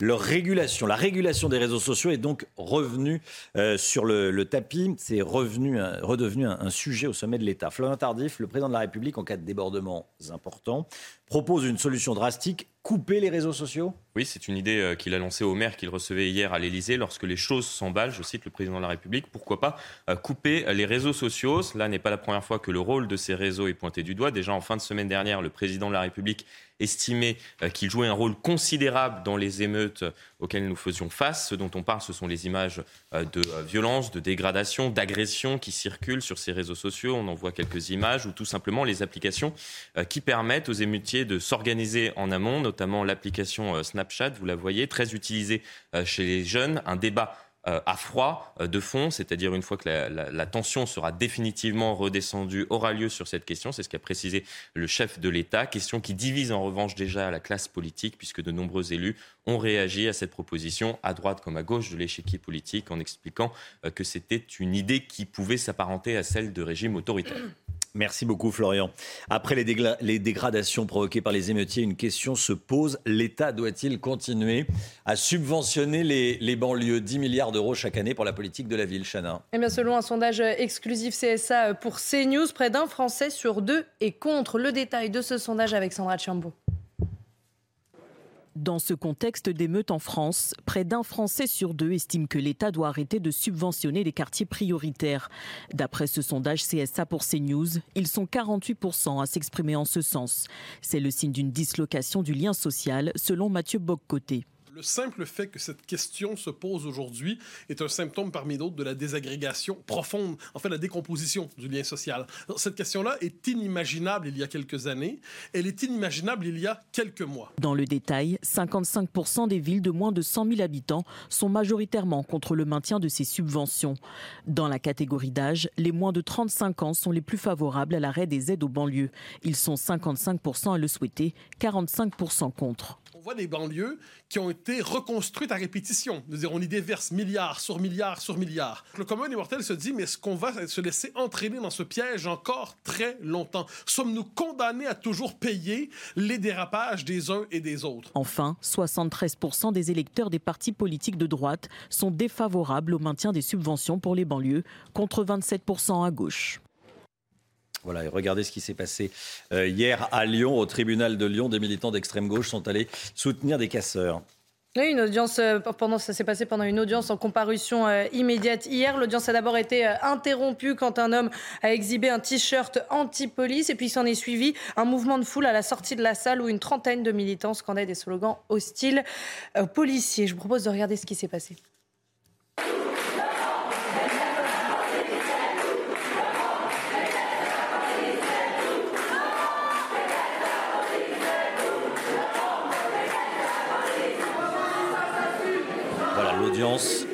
A dû être suspendue à cause de ces militants euh, d'extrême gauche. Je voulais vous montrer comment ça se passe. Euh, là, c'était à, à, Lyon. Allez, le sport avec le PSG qui pourrait annoncer aujourd'hui l'arrivée de Luis Enrique au poste d'entraîneur. Vous regardez votre programme avec la machine à café, Groupe Intuition. L'arrivée de Luis Enrique au poste d'entraîneur du Paris Saint-Germain, ça devrait être officialisé dans l'après-midi, en début d'après-midi, Chana. Hein. le PSG a convié les médias euh, en conférence de presse aujourd'hui à 14h au campus PSG de Poissy. Il pourrait annoncer donc l'arrivée sur le banc parisien de l'ancien entraîneur du Barça et sélectionneur de l'Espagne. Aucune indication n'a été euh, donnée, mais l'hypothèse de l'annonce du changement d'entraîneur est très probable, puisqu'hier, la direction parisienne est parvenue à un accord avec euh, Christophe Galtier pour mettre fin à son contrat. C'était l'un des derniers obstacles avant d'annoncer son successeur. Vous avez suivi votre programme avec la machine à café, Groupe Intuition. C'est News, il est 7h08. Faut-il bloquer les aides sociales aux familles de délinquants? On va en parler dans un instant avec Guillaume Guérin. On va parler également, tiens, euh, de cette idée de référendum local. Demander aux populations euh, d'une ville, euh, à la population d'une ville, aux habitants d'une ville, s'ils veulent, ce qu'ils veulent reconstruire. Tiens, où voulez, où voulez-vous que votre argent aille pour reconstruire une piscine détruite ou pas? Est-ce qu'il faut utiliser l'argent ailleurs? C'est une des idées de Guillaume Guérin. On va en parler dans un instant. Restez bien avec nous. À tout de suite. CNews, il est 7h11. Merci d'être avec nous, Guillaume Guérin, dans la, dans la matinale de, de CNews. Bonjour. Vous êtes président Les Républicains de Limoges Métropole et vice-président de l'Association des, des, maires de France. Vous avez des, des propositions euh, euh, à faire et vous, avez, vous, mettez des choses en place. Déjà, je voulais qu'on comprenne bien euh, ce qui s'est passé dans, autour de Limoges, à Limoges et autour de Limoges. Quel est le, le bilan des dégâts à Limoges? Comme partout en France, la ville n'a pas échappé aux exactions qui ont eu lieu au cours des derniers jours. Beaucoup de mobilier urbain détruit. Sur la, sur la communauté urbaine, c'est un peu plus de 100 000 euros euh, de dégâts. Ça ne prend pas en compte ce qui a été détruit pour la, pour la ville en tant que commune, ni euh, les équipements de, de, la SEM d'aménagement qui, qui, là aussi, sont en, cours de, chiffrage. Donc, on a subi, comme partout en France, euh, ce que vous avez vu, ce que vous, que vous présentez depuis plusieurs jours sur votre antenne. La question euh, que tout le monde se pose, c'est qui va payer? Alors, euh, bon, il y a une petite idée. Euh, les, les, contribuables vont payer, bien sûr. vous, vous dites, il faut, faut poursuivre, il faut attaquer les, faut attaquer les, les parents de, mineurs délinquants. Expliquez-nous. Il y a deux choses déjà. Il y a le bien public, ça, ça touche à l'universalité, c'est le service public qui a été dégradé. Donc là, c'est aux collectivités d'ester en justice, ou en tout cas de constituer partie civile lors des, des audiences. Et puis il y a ce qui a été détruit en sur les affaires privées, des magasins privés, les pillages auxquels vous faisiez référence tout à l'heure. En ce qui concerne la collectivité, nous allons poursuivre tous les auteurs des faits qui ont été identifiés, qu'il s'agisse de majeurs ou de mineurs qui ont commis ces actes-là. Pourquoi les mineurs? Parce qu'en fait, c'est presque la procédure la plus facile. Les parents sont solidairement responsables des dommages causés par leurs enfants. C'est l'article 1242, alinéa 4 du Code civil. Et donc, nous aurons un avocat présent à chaque audience pour aller chercher pécuniairement les parents pour rembourser euh, à la collectivité le dommage euh, commis par leur hmm. cher euh, chérubin. Par leur cher chérubin. les parents vont payer à Limoges bah, les parents vont les parents de mineurs délinquants. Pas à Limoges plus qu'ailleurs, c'est une procédure de droit classique. C'est même une des procédures les plus faciles à mettre en œuvre parce qu'encore une fois, c'est de la responsabilité des parents d'être solidaires du dommage causé par leurs enfants. D'ailleurs, beaucoup euh, ont ça dans leur assurance habitation. Donc, on mm. va aller chercher la responsabilité pécuniaire des parents parce qu'il faut bien réparer tout cela. Encore une fois, ce sont des équipements publics qui ont été détruits. C'est en cela que c'est choquant parce que quand vous, quand vous voyez l'argent qui a été mis en termes de politique de la ville dans ces quartiers prioritaires et que vous voyez aujourd'hui la casse qu'il y a partout en France, on peut quand même s'interroger de qui paye. Et aujourd'hui, si vous deviez faire un sondage à Limoges comme ailleurs, d'ailleurs, auprès de la population totale de votre collectivité, en leur demandant une question simple, on reconstruit ou on ne reconstruit pas, je ne suis pas sûr du résultat dans certaines villes. Oui, oui. Alors ça, c'est euh, quelque chose qui m'intéressait également. C'est pour ça que je voulais vous avoir aussi. Vous proposez des référendums dans les, dans les villes pour demander aux administrés, enfin aux habitants, ce qu'ils veulent reconstruire et ce qu'ils ne veulent pas reconstruire. Je crois surtout, Romain, qu'il faut être transparent avec la population. C'est-à-dire qu'il faut dire ce qui a été cassé, combien ça coûte. C'est de l'argent public, encore une fois. C'est pas de l'argent euh, qui sort de la poche des élus, c'est de l'argent du contribuable. Et donc leur dire clairement ce qui s'est passé et éventuellement, en toute transparence encore une fois, poser la question, est-ce que vous considérez qu'il faut continuer à remettre les sommes que l'on a mis pour la reconstruction de certains équipements publics? Vous savez, chez moi, ils ont détruit euh, des biens privés appartenant à une entreprise de TP qui était en train de construire des jeux pour enfants. Des jeux pour enfants. C'est-à-dire que euh, c'est inconcevable, euh, c'est bête, c'est gratuit et ça n'a surtout aucun sens. Ça veut dire que euh, si la population euh, répond euh, non à un référendum pour reconstruire la, piscine dans un quartier qui a brûlé, plus de piscine. Bah, je, crois qu'encore une fois, c'est des choses sur lesquelles il ne faut pas s'interdire de poser la question. Parce que, encore une fois, ce sont les deniers du contribuable qui sont mobilisés dans la construction ou la reconstruction de ce type d'équipement. Sur les aides sociales, euh, vous êtes favorable ou pas à couper les aides sociales aux parents d'enfants délinquants? Ah, Sur les allocations familiales, vous savez, la, position qui est, la mienne a toujours été très claire, comme celle de ma famille politique. Oui, on est, on est pour la suppression des, aides sociales aux parents d'enfants qui commettent euh, ce type d'exaction. Euh, mais encore une fois, le, problème est pas plus loin que ça. La, question de l'excuse de minorité, euh, le président Lisnard de l'AMF le dit souvent, il faut revenir sur cette excuse de minorité. C'est trop facile aujourd'hui de se planquer derrière la minorité de, gens qui ont 16, 17 ans mm. pour l'exonérer de, de toute responsabilité. Donc revenir sur cette excuse de minorité, ça nous paraît quand même euh, absolument essentiel. Il va falloir passer par un serrage de vis général il faut faire appliquer la loi déjà, hmm. pour commencer, parce qu'il y a plein de dispositifs qui existent et qui permettent de contrer les auteurs de ces violences. Et puis il faut peut-être avancer, encore une fois, sur la justice des mineurs, qui est euh, peut-être pas conforme aujourd'hui à ce qu'on voit euh, fleurir dans le pays depuis quelques jours. Guillaume Guérin, j'ai une dernière question à vous poser. Il faut porter plainte contre les auteurs d'appels aux, violences sur les réseaux sociaux bah Ça, c'est pareil. Euh, ça fait partie des choses que l'on regarde de très près. C'est-à-dire que nous, on a missionné euh, des gens qui surveillent justement ces réseaux sociaux parce que vous avez ceux qui sont actifs dans cette espèce de guérilla urbaine, c'est-à-dire ceux qui détruisent, ceux qui cassent, ceux qui font brûler. Et puis, il y a tous ceux qui incitent à la haine via les réseaux sociaux. Donc, nous, partout où on pourra identifier des auteurs d'appels à la destruction sur notre territoire, nous les poursuivrons également euh, en justice. Merci beaucoup. Merci, Merci beaucoup Guillaume Guérin. Merci d'être venu euh, ce matin sur le, plateau de la, de la, matinale. Président des Républicains de Limoges Métropole, vice-président de, de l'Association des, des, maires de France. Merci d'être euh, venu ce matin nous voir. L'économie tout de suite avec le Guillaume. Vivez un moment d'émotion devant votre programme avec XXL Maison, mobilier design et décoration. Le MIC, on commence à y voir plus clair sur les différentes dégradations commises par les émeutiers. On en parlait à, l'instant. Le moins qu'on puisse dire, c'est que la liste des commerces touchés est tristement impressionnante. Hein. Oui, on va s'intéresser euh, là au parc privé, si on peut dire, à la partie euh, privée, euh, sur les commerces notamment et les entreprises des, dégâts. Hier, quand le président du MEDEF, Geoffroy Roux de Bézieux, a annoncé que les dégâts des émeutes pour le commerce allaient représenter un milliard d'euros, on s'est dit que c'était énorme, mais plus les jours passent, plus on constate l'étendue des dégâts, pillage et dégradation, et puis on se dit qu'en effet, la facture va être salée et sans doute douloureuse pour bon nombre de commerçants petits et grands. Plusieurs chiffres ont été actualisés hier par Bercy et le cabinet d'Olivia Grégoire, ministre délégué au commerce. Ainsi, on apprend que plus de 1000 commerces ont été dégradés de façon très importante. On avait jusqu'à présent le chiffre de 250 bureaux de tabac attaqués. En réalité, il y en aurait eu au moins 436. Et sur ces 436, les trois quarts ont été pillés et une cinquantaine ont été totalement détruit. Il y a aussi eu 370 agences bancaires touchées selon la Fédération des banques, 150 bureaux de poste et sur ces 150, 80 doivent pour l'heure rester fermés en raison de destructions qui sont susceptibles de mettre en danger à la fois les usagers et le personnel. 80 distributeurs automatiques de billets de la banque postale ont également été détruits et dans les incendies, la poste a perdu un certain nombre de courriers et de colis. Si vous attendiez une carte de mamie, bon, ça peut ne pas être trop grave. Si c'est une contravention par exemple, là, ça peut être plus embêtant si elle a disparu. Oui, est-ce qu'elle va revenir majorée euh, il n'y a qu'une vingtaine de salles de sport qui ont été euh, détruites. Heureusement, heureusement, heureusement. Je trouve ça peu au niveau euh, national. Du côté des autres commerces Oui, vous le disiez, donc une vingtaine de, salles de sport. 200 commerces alimentaires ont été attaqués par les émeutiers. 30 ont brûlé. On parle aussi de quelques dizaines de fast-food. Des boutiques d'habillement, évidemment. Des boutiques de sport. Là, c'est une soixantaine. il y a des dégâts souvent matériels assez limités. En revanche, il n'y a plus de stock pour ces magasins-là. Il y a également plusieurs concessions automobiles qui ont été pillées. C'est souvent assez spectaculaire également des magasins de motos, une dizaine de magasins de vélos. Euh, on estime également euh, qu'une douzaine de grandes surfaces de bricolage ont été euh, incendiées et la cible des casseurs.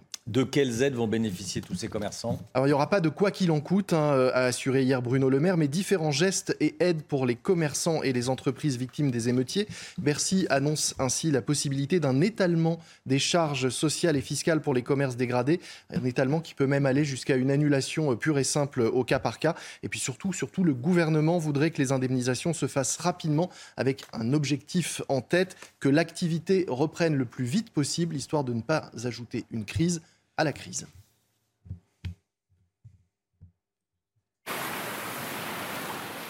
C'était votre programme avec XXL Maison, Mobilier Design et Décoration. Restez bien avec nous dans un instant. L'automobile Pierre Chasseret va nous parler du fléau des oreillettes portées par les cyclistes qui font du vélo avec une oreillette, donc ils n'entendent rien du tout autour. Pierre Chasseret qui va être euh, énervé. Il sera avec nous sur ce plateau dans quelques instants. A tout de suite. Elle est bien là, Sophie. Normal, elle va regarder les chroniques auto sans se stresser avec Avatacar, les garages proches de vous.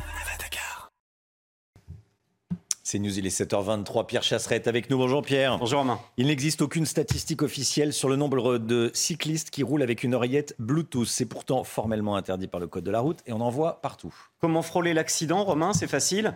Vous prenez votre véhicule, vous roulez en ville et vous allez être confronté à ce que, à ce que j'appelle le fléau. C'est le cycliste qui a ses oreillettes directement greffées dans l'oreille. C'est interdit. C'est interdit depuis le 1er juillet 2015 à vélo. Il est interdit de porter à l'oreille tout dispositif susceptible d'émettre un son, que ce soit des écouteurs, des oreillettes Bluetooth qui permettent de passer un appel mm. ou un casque audio. C'est la même chose que le téléphone tenu en main. C'est 135 euros. L'objectif, il était évident. Est-ce que ça viendrait à quelqu'un d'aller prendre le volant de sa voiture avec des boules quièces dans les oreilles? Personne.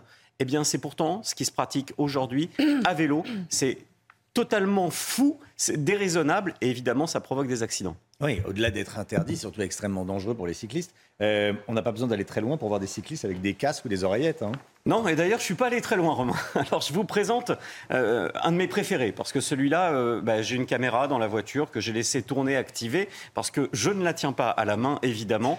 Et puis, vous voyez, bah, écoutez, non seulement il n'a pas de casque, non seulement il va griller l'intégralité des feux, ce cher cycliste, sans aucune exception, hein, pendant, pendant toute euh, l'avenue de Versailles que j'ai pu euh, traverser. Et puis, et puis, vous voyez, il est avec ses oreillettes. Alors si on continue l'image, vous allez voir que tous les feux tricolores y passent sans aucune exception. Ça veut dire que sur l'intégralité des feux, vous voyez, il est au bout là, hop, pas de problème, ça passe. Lui comme les autres hein, d'ailleurs. J'ai l'impression qu'au feu, c'est simple en France, Romain, à part euh, les automobilistes et les motards, personne ne s'arrête. Le nombre d'accidents impliquant des cyclistes augmente. Est-ce qu'il va y avoir bientôt des campagnes de verbalisation vers les cyclistes? 244 cyclistes ont perdu la vie sur l'année 2022. Dit comme ça, on a du mal à l'évaluer. C'est 30% de plus que 2019. Pourquoi j'ai pris 2019 Eh bien, c'est l'année avant le Covid, bien évidemment. Alors, certaines mauvaises langues vont nous dire que c'est parce qu'il y a plus de vélos. Je répondrai qu'il y a aussi de plus en plus d'automobilistes et que la mortalité heureusement, régresse. On ne peut pas accepter sur l'angle qu'il y ait davantage d'usage, qu'il y ait davantage de morts. Alors je réclame une véritable étude aujourd'hui. Et on va la mener, cette étude, avec l'association 40 millions d'automobilistes, parce qu'il est inacceptable de constater qu'on a peut-être 30 à 40 des cyclistes qui aujourd'hui roulent avec les oreilles bouchées. Elle est bien, là, Sophie. Normal, elle a regardé les chroniques auto sans se stresser avec Avatacar, les garages proches de vous. Avatacar. Le temps, tout de suite. Et on commence avec la météo des plages.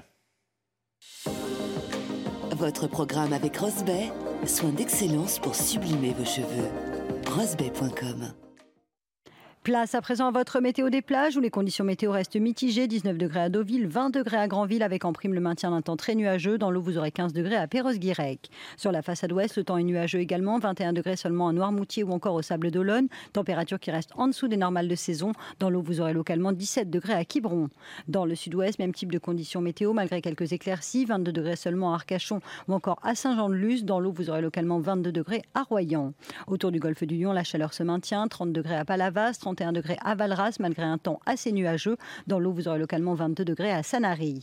Entre la Côte d'Azur et la Corse, même type de conditions, 31 degrés à Cannes, 30 degrés à Antibes. En revanche, le soleil sera bel et bien au rendez-vous du côté d'Ajaccio.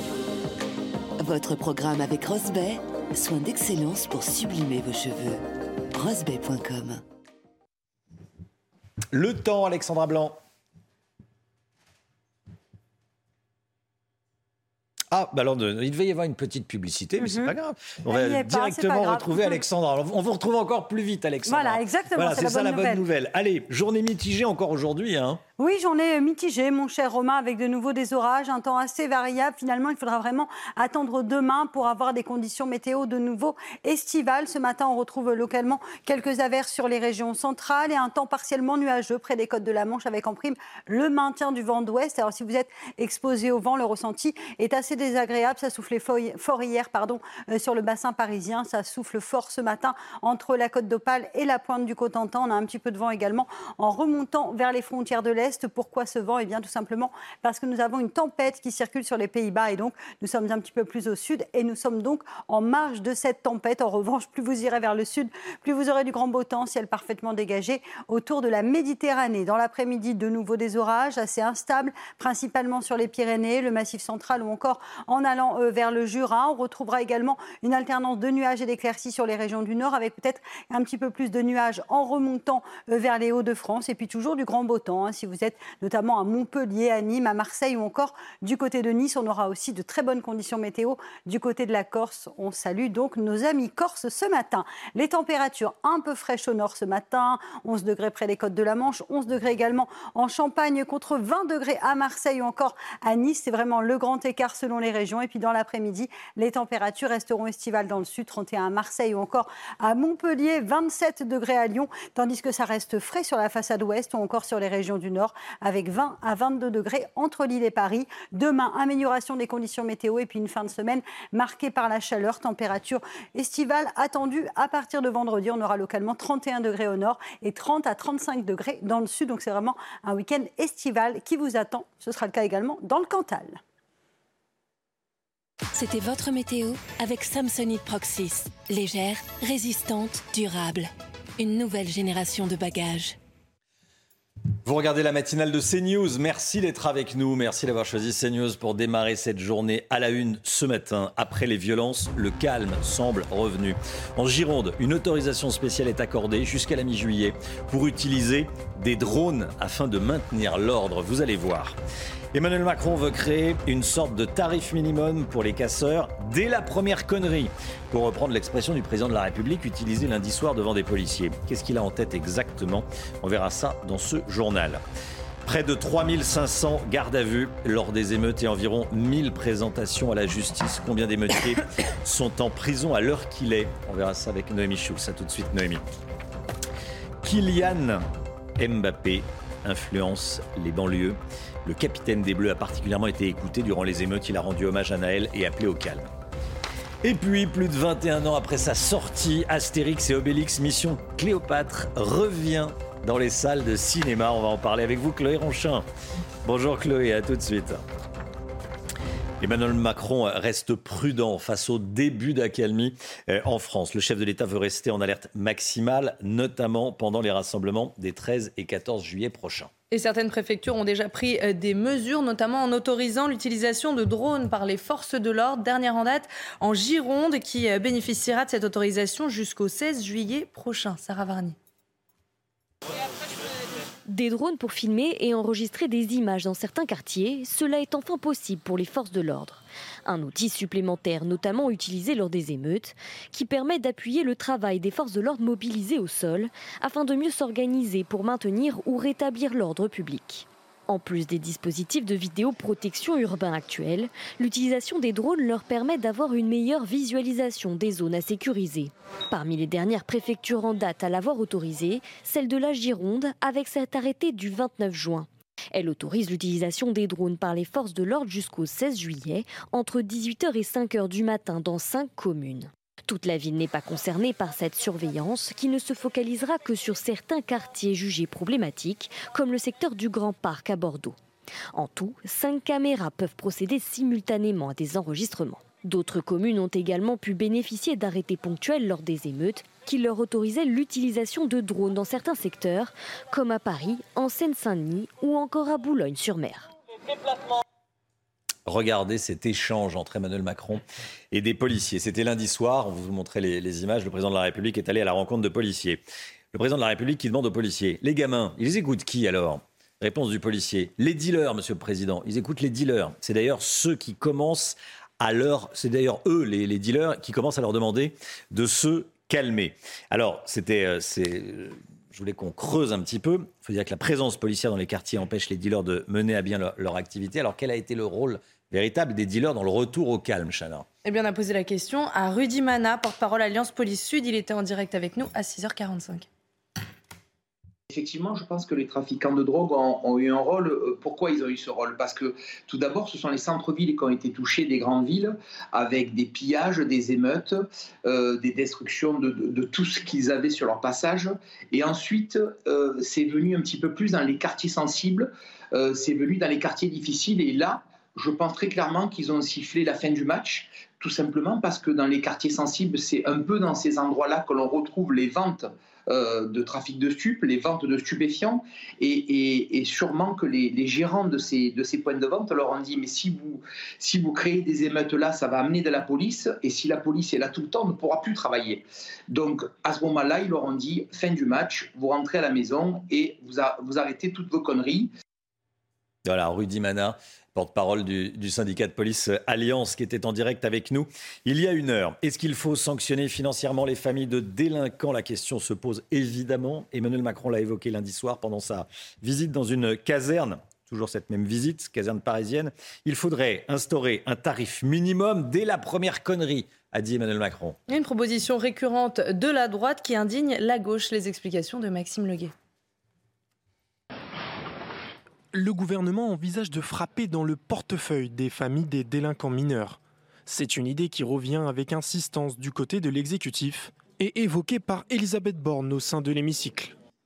Pour que toutes les atteintes, même de plus faible intensité, soient sanctionnées, Ensuite, pour mettre les parents face à leurs responsabilités avec des amendes, des stages de responsabilisation parentale et en engageant leur responsabilité pour soustraction à leurs obligations légales. Une proposition portée par la droite depuis de nombreuses années.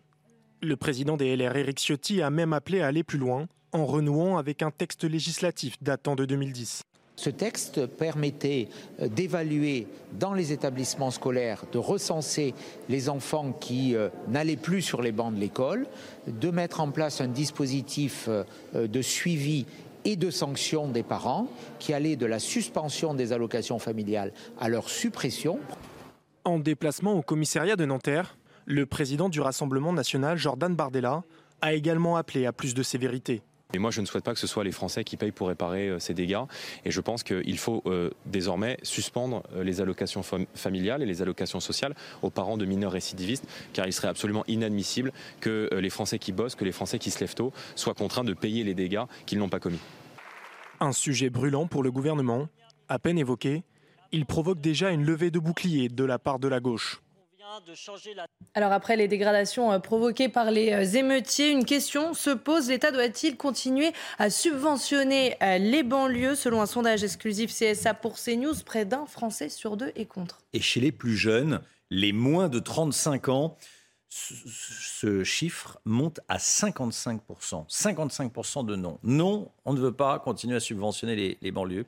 55% des moins de 35 ans disent non. Florent Tardif, ce qui est certain, c'est que les Français sont, très partagés sur cette question. Oui, ils sont divisés même euh, mm. sur cette dernière. Et dans le détail, on voit émerger un véritable clivage gauche-droite, euh, puisque 27% euh, des sympathisants de droite, vous le voyez, sont pour continuer de subventionner les banlieues, contre 73% pour les sympathisants de gauche. Clivage qui n'existe pas, en revanche, sur cette question au sein de la majorité, puisqu'au sein de l'aile droite comme de l'aile gauche du parti présidentiel, le constat est le même ça suffit, assez d'argent a été euh, dépensé ces 50 dernières années. Comprenez qu'un nouveau plan banlieue ne verra pas le jour. Cela aurait pu être un 15e euh, plan banlieue en 50 ans. Non, l'exécutif se concentre dans un premier temps sur la réponse judiciaire à apporter. Message de fermeté répété par Éric Dupont-Moretti euh, ces derniers jours avant d'aborder d'autres sujets comme la question éducative par exemple. Mais la réponse qui sera apportée dans les prochains jours, prochaines semaines ne sera pas sous la forme d'un carnet de chèques romains. Merci beaucoup Florian. Troisième nuit d'accalmie en France après les émeutes de la semaine dernière. Pendant ce temps, la réponse judiciaire continue d'être apportée. Noémie Schulz avec nous. Ce qui ressort, c'est que la justice fait preuve d'une certaine fermeté, il faut le dire, face aux émeutiers. Hein. Oui, depuis le début des émeutes, on rappelle les chiffres 3625 personnes placées en garde à vue, parmi elles 1124 mineurs. 990 personnes ont été déférées, c'est-à-dire présentées à un magistrat, et 480 ont d'ores et déjà été jugées en comparution immédiate, un chiffre qui va encore augmenter car des audiences vont se tenir encore aujourd'hui, demain. Au total, 380 personnes ont été incarcérées, y compris des primo-délinquants, des gens qui n'avaient jamais eu affaire euh, à la justice avant les faits. À Montpellier, par exemple, un homme interpellé alors qu'il participait au pillage euh, d'un magasin en, compagnie du fils de sa compagne âgée de 14 ans a été condamné à trois mois de prison avec mandat de dépôt, ça veut dire incarcération dans la foulée de l'audience. À Strasbourg, Steve, un chauffeur-livreur en CDI, euh, qui était avec sa concubine, une vendeuse sur une aire d'autoroute, euh, qui a participé au pillage. Ils ont été jugés en comparution immédiate. Lui avait ramassé par terre des vêtements abandonnés par un pillard. Il les a donnés à sa compagne. Il a écopé de six mois de prison ferme, mandat de dépôt, donc incarcération immédiate. Johanna, elle, sa compagne, va porter un bracelet électronique pendant quatre mois. C'est du recel, hein. c'est du recel de, de, prendre des objets volés, de, le donner à quelqu'un ou de le vendre, c'est du, du recel. C'est pour ça qu'ils ont été condamnés. Oui, on va dire que c'est plutôt sévère, effectivement. Et en ce qui concerne les mineurs, Noémie, qu'en est-il?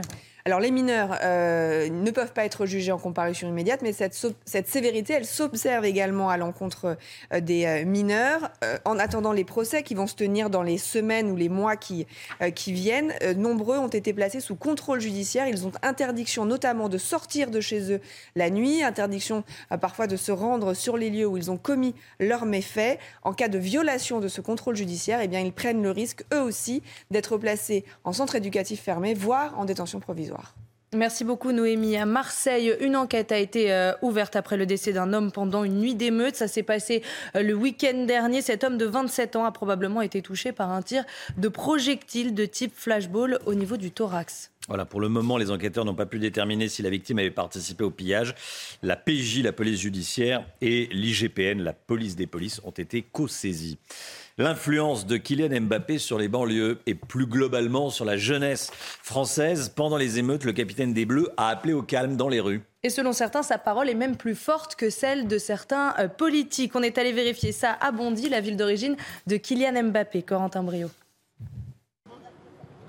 Un rôle qui va au-delà du joueur de football. Après la mort du jeune Naël, Kylian Mbappé n'avait pas tardé à prendre la parole sur les réseaux sociaux pour exprimer son indignation. Deux jours plus tard, le capitaine de l'équipe de France, avait appelé au calme après le début des violences. Depuis ce tragique événement, nous assistons à l'expression d'une colère populaire dont nous comprenons le fond, mais dont nous ne pouvons cautionnait la forme. Dans son quartier d'origine à Bondy, où des émeutes ont eu lieu, son appel au calme peut avoir une réelle influence. C'est très important le message qu'il leur a dit, ça peut, ça peut les apaiser. Parce que pour eux, c'est un exemple. Chez les éducateurs de la ville, on associe à Kylian Mbappé une influence qui va bien au-delà du sportif. Si Mbappé il a plus de pouvoir qu'un ministre dans sa parole, c'est parce qu'il a fait quelque chose. Il a fait quelque chose qu'on a vu, qu'on a entendu, qu'on a aimé et qu'on a ressenti quelque chose. Avec ses 105 millions d'abonnés sur Instagram, Kylian Mbappé est le quatrième footballeur le plus suivi de la planète. Depuis le début des, émeutes, près d'une centaine d'établissements scolaires ont connu des dégradations en France. Jeudi dernier, au plus fort des violences, une soixantaine d'écoles ont été incendiées, vandalisées, saccagées, pillées. Oui, des dégâts qui vont bouleverser euh, le quotidien des élèves concernés, puisqu'une dizaine d'établissements pourraient ne pas rouvrir à la rentrée. Maxime Lavandier et Kylian Salé. Un toit parti en fumée, des salles de classe calcinées. Sur les trois écoles municipales que compte la Verrière, Petite-Ville des Yvelines, deux ont été totalement détruites. 200 élèves se retrouvent privés de leurs écoles en cette fin d'année scolaire et peut-être même pour la rentrée. La reconstruction des établissements ne sera pas achevée en septembre, ce que déplore Adélaïde Lopez, adjointe au maire de la Verrière chargée de l'éducation. Le quotidien va être chamboulé. C'est plus une école au pied du quartier, c'est plus une école où on peut aller à pied. Ça va être des, systèmes de navettes, donc ça va impacter et le rythme scolaire et le fonctionnement de la scolarité. Les élèves ont été accueillis dans des établissements voisins. Pour Valérie Pécresse, qui s'est rendue sur place pour constater les dégâts, s'en prendre à des écoles est inacceptable. Ces criminels imbéciles s'en sont pris, y compris à des écoles euh, primaires, à des écoles maternelles. Donc évidemment, l'objectif pour nous, c'est d'accueillir immédiatement les enfants, de réconforter les parents qui étaient en pleurs. La Verrière n'a pas été la seule commune ciblée. En tout, 243 écoles ont été dégradées, 60 écoles ont été victimes de dégâts importants, comme des départs d'incendie. 10 d'entre elles sont totalement détruites, des dégradations qui se chiffrent actuellement à une dizaine de millions d'euros. Et maintenant, il va falloir reconstruire. Euh, ça, euh, en tout cas les écoles, au minimum les, écoles. Euh, oui, très bien, mais avec quel bras? La France manque de bras. On va en parler avec Lomique Guillot dans un instant. Restez bien avec nous sur CNews. À tout de suite. Reconstruire les bâtiments brûlés, c'est l'objectif du président de la République. Les bâtiments cassés, les bâtiments pillés. Oui, mais avec quel bras? On va voir ça dans un instant avec Lomique Guillot. Mais tout d'abord, c'est le point info, Chanel Housteau. Vous le disiez à l'instant, Romain Emmanuel Macron annonce une loi d'urgence pour la reconstruction. Objectif accélérer un retour à la normale dans les villes touchées par les émeutes. Plusieurs chantiers seront ouverts avec une priorité absolue. Le chef de l'État a confirmé que des moyens exceptionnels seront mobilisés pour garantir, je cite, l'ordre durable républicain et maintenir l'effort et la pression, notamment autour de la fête nationale. Après les émeutes, l'État doit-il continuer de subventionner les banlieues Selon un sondage exclusif CSA pour CNews, près d'un Français sur deux est contre. Et chez les plus jeunes, les moins de 35 ans, ce chiffre monte à 55%. Une tendance qui se confirme chez les électeurs de droite. Trois quarts d'entre eux sont pour arrêter de donner des subventions aux banlieues, contre seulement un quart à gauche. Et puis la guerre en Ukraine et cette information de la nuit, Volodymyr Zelensky a mis Emmanuel Macron en garde contre les provocations dangereuses auxquelles la Russie se prépare. Selon le président ukrainien, les Russes seraient en train de préparer une attaque autour de la centrale nucléaire de Zaporizhia et dans le même temps, la Russie a annoncé hier avoir abattu cinq drones ukrainiens au-dessus de Moscou.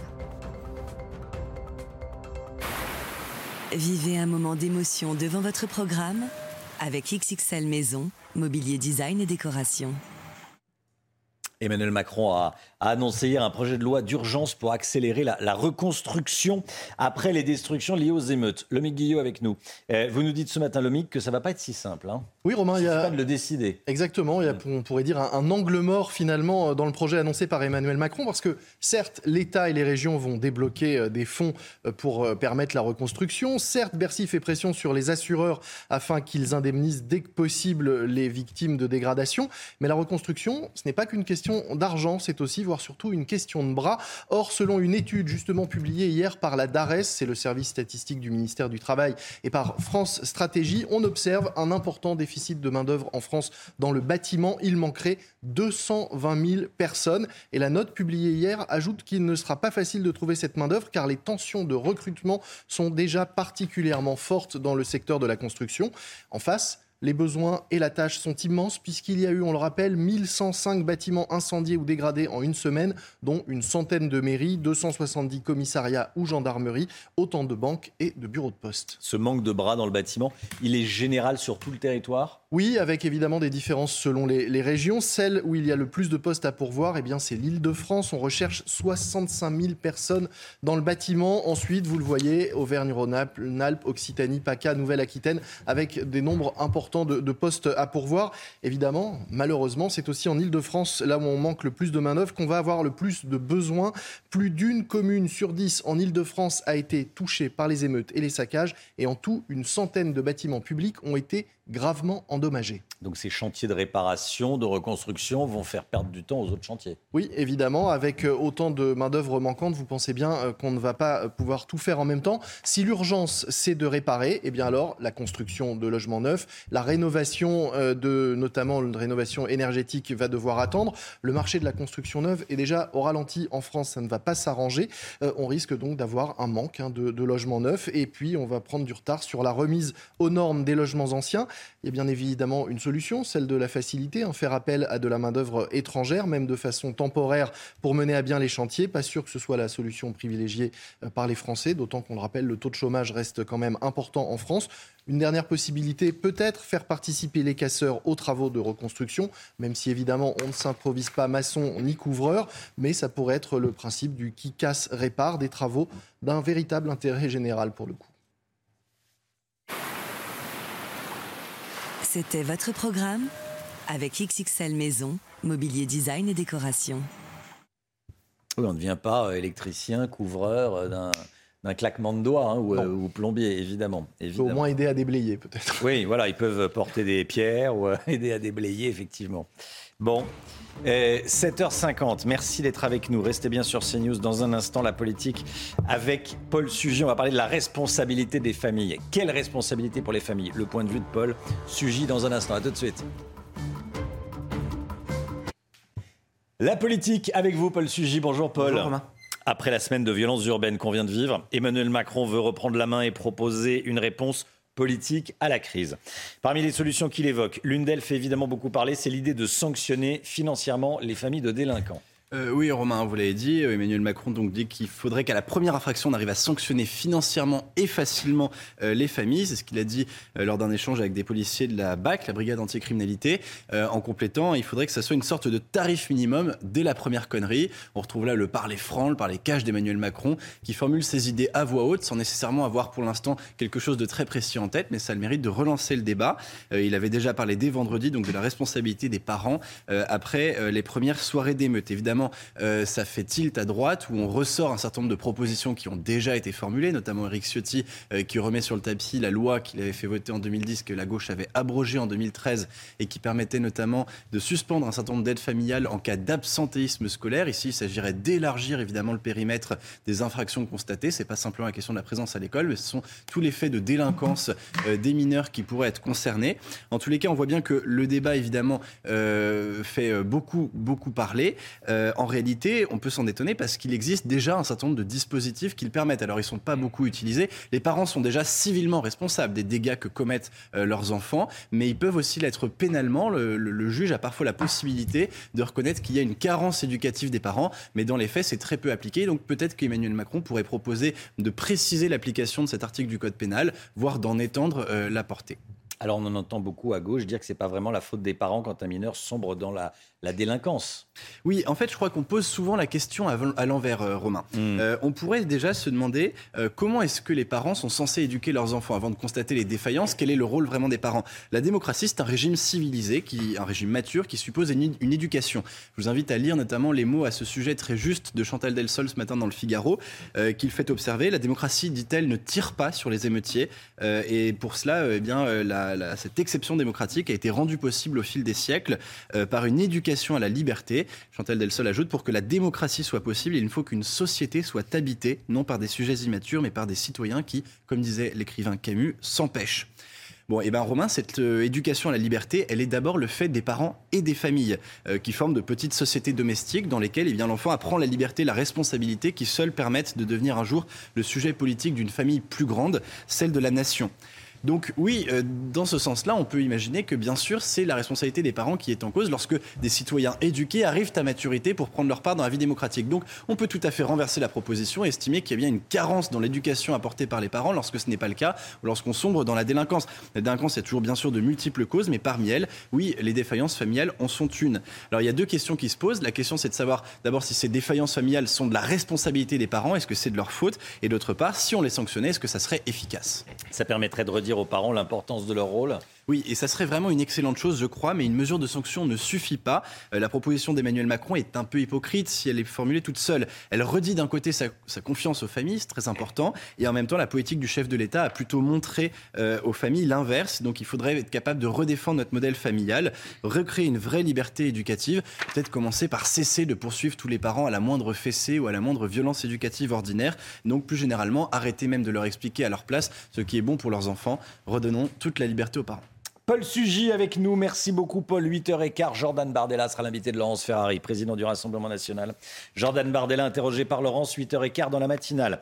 Allez, on va au, on va au cinéma, Chana? Oui, on va avec euh, Chloé Ronchin du service culture de Sinus.fr au cinéma. Vous nous parlez d'un événement, événement, ce matin, euh, Chloé.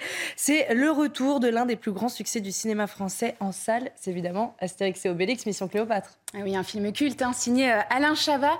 Il est de retour au cinéma plus de 21 ans après sa sortie. Pour l'occasion, il s'est refait une petite beauté. Oui, le film sort aujourd'hui et en version remasterisée, c'est-à-dire avec des couleurs plus éclatantes, un son plus puissant et de meilleure qualité. Les trucages de l'époque ont eux aussi été améliorés euh, grâce à l'intelligence artificielle. En fait, toute la post-production du film a été complètement retravaillée. Hein. C'est pas une simple restauration et c'est Alain Chabat lui-même qui s'est chargé de faire la promotion de cette nouvelle version en s'inspirant, vous allez voir, d'une pub pour un shampoing. Regardez je ne retrouvais pas l'éclat digne des célèbres pyramides d'Égypte.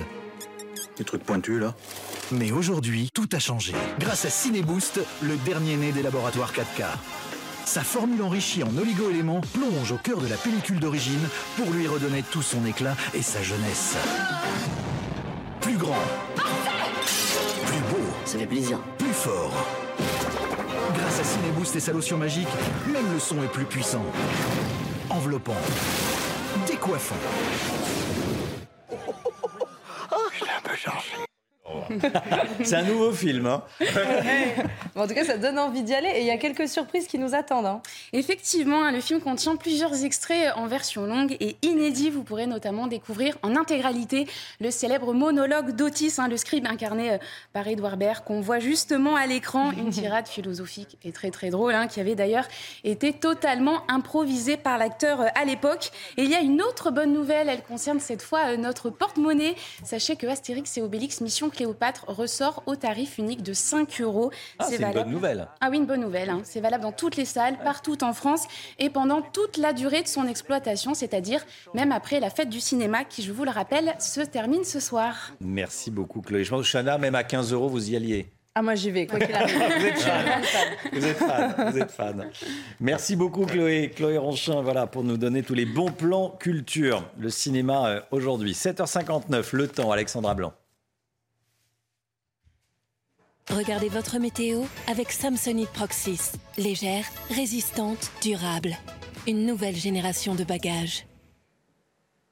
Ravi de vous retrouver avec des conditions météo assez variables. Une nouvelle fois aujourd'hui, on aura un temps assez nuageux près des côtes de la Manche, notamment entre la pointe bretonne et les régions du Nord. On aura néanmoins quelques petites trouées sur le bassin parisien ou encore sur la pointe bretonne. Et puis dans le sud, on va retrouver un temps assez variable, assez instable, avec localement quelques orages au pied des Pyrénées, sur le massif central ou encore en allant euh, vers le Jura. On retrouvera également du grand beau temps et des conditions météo qui vont rester estivales autour du golfe du Lion ou encore du côté de la Corse. À noter également que le vent d'ouest soufflera encore assez fort, notamment euh, sur le nord-ouest. Les températures, eh bien, elles vont rester contrastées, toujours de la chaleur dans le sud, 31 degrés en moyenne à Montpellier ou encore à Marseille, 27 degrés à Lyon, tandis que c'est un petit peu plus frais près des côtes de la Manche ou encore sur la façade ouest, avec, regardez, seulement 21 degrés à La Rochelle cet après-midi ou encore 22 degrés à Paris. Nous serons donc là en dessous des normales de saison. Demain, on va retrouver une amélioration sur les régions du nord avec le retour de l'anticyclone. On aura seulement quelques petits orages entre la Gironde et les Pyrénées.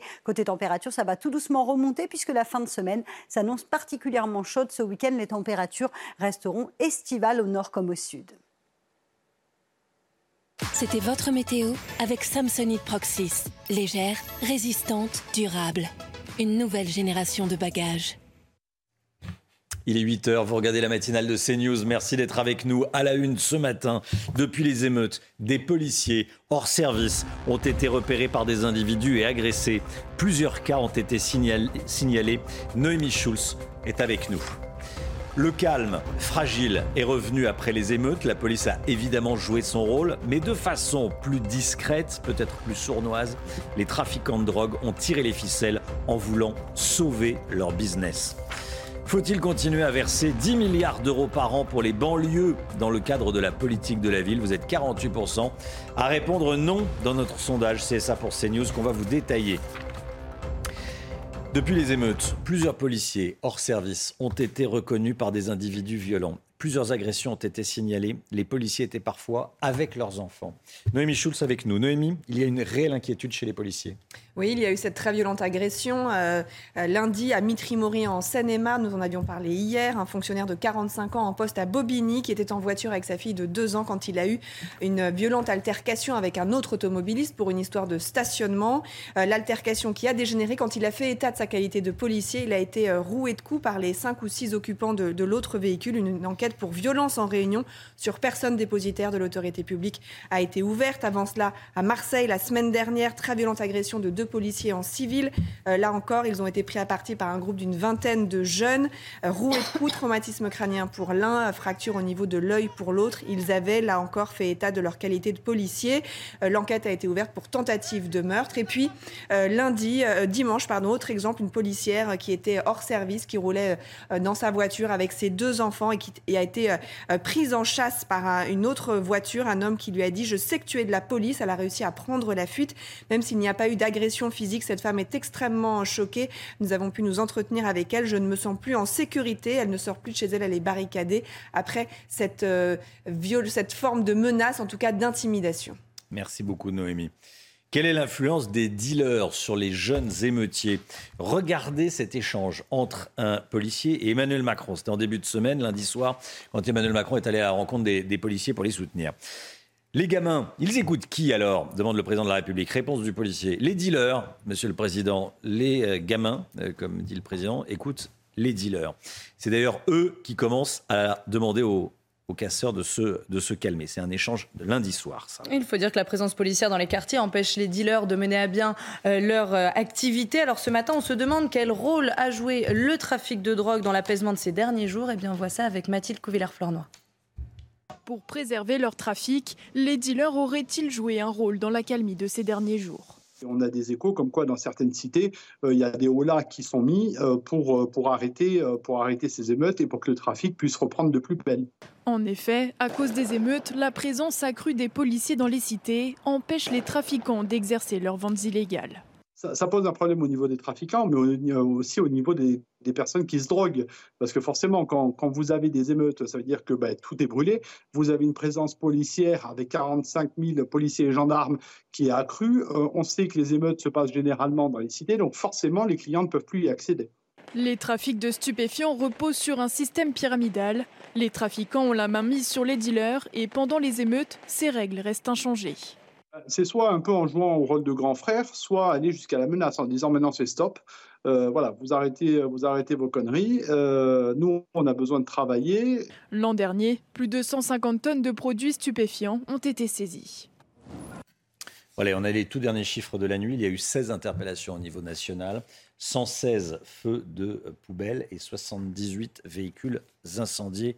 Euh, tout de même, c'est beaucoup moins qu'au maximum des, émeutes, bien sûr, mais euh, encore 116 feux de poubelle et 78 véhicules incendiés. 16 interpellations.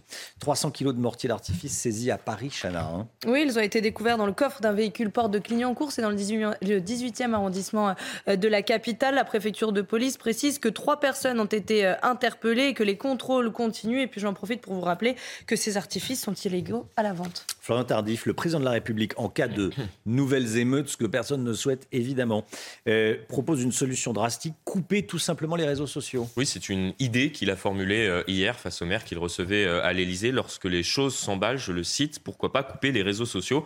Alors ce n'est pas la première fois que le président de la République s'attaque au rôle des réseaux sociaux. Il a pointé du doigt leur rôle déjà en fin de semaine dernière en estimant qu'ils jouaient un rôle considérable dans les émeutes auxquelles nous étions confrontés. Ce dont on parle, ce sont ces images que nous diffusons actuellement à l'écran, violent de, dégradation ou d'agression, qui ont circulé, elles, sur les réseaux sociaux, ou tout simplement euh, les applications qui permettent aux émeutiers de s'organiser en amont euh, des dégradations, notamment euh, l'application Snapchat, qui est très utilisée chez les jeunes. Alors un débat à froid, après donc que ces tensions soient définitivement redescendues, aura lieu sur cette question. C'est ce qu'a précisé le chef de l'État, question qui divise en revanche d'ores et déjà la classe politique, puisque de nombreux élus à droite comme à gauche de l'échiquier politique ont euh, d'ores et déjà estimé qu'il s'agissait plutôt d'une idée euh, qui, pouvait s'apparenter à, celle de régime autoritaire. Merci beaucoup Florian Tardif. Après les dégradations provoquées par les émeutiers, une question se pose. L'État doit-il continuer à verser de l'argent aux, banlieues 10 milliards d'euros chaque année uniquement dans le cadre du plan ville hein eh la politique de la ville. Euh, selon un sondage exclusif CSA euh, pour CNews, près d'un Français sur deux est contre le détail de ce sondage avec Sandra Chambaud. Dans ce contexte d'émeutes en France, près d'un Français sur deux estime que l'État doit arrêter de subventionner les quartiers prioritaires. D'après ce sondage CSA pour CNews, ils sont 48% à s'exprimer en ce sens. C'est le signe d'une dislocation du lien social, selon Mathieu Boccoté. Le simple fait que cette question se pose aujourd'hui est un symptôme parmi d'autres de la désagrégation profonde, en fait la décomposition du lien social. Cette question-là est inimaginable il y a quelques années, elle est inimaginable il y a quelques mois. Dans le détail, 55% des villes de moins de 100 000 habitants sont majoritairement contre le maintien de ces subventions.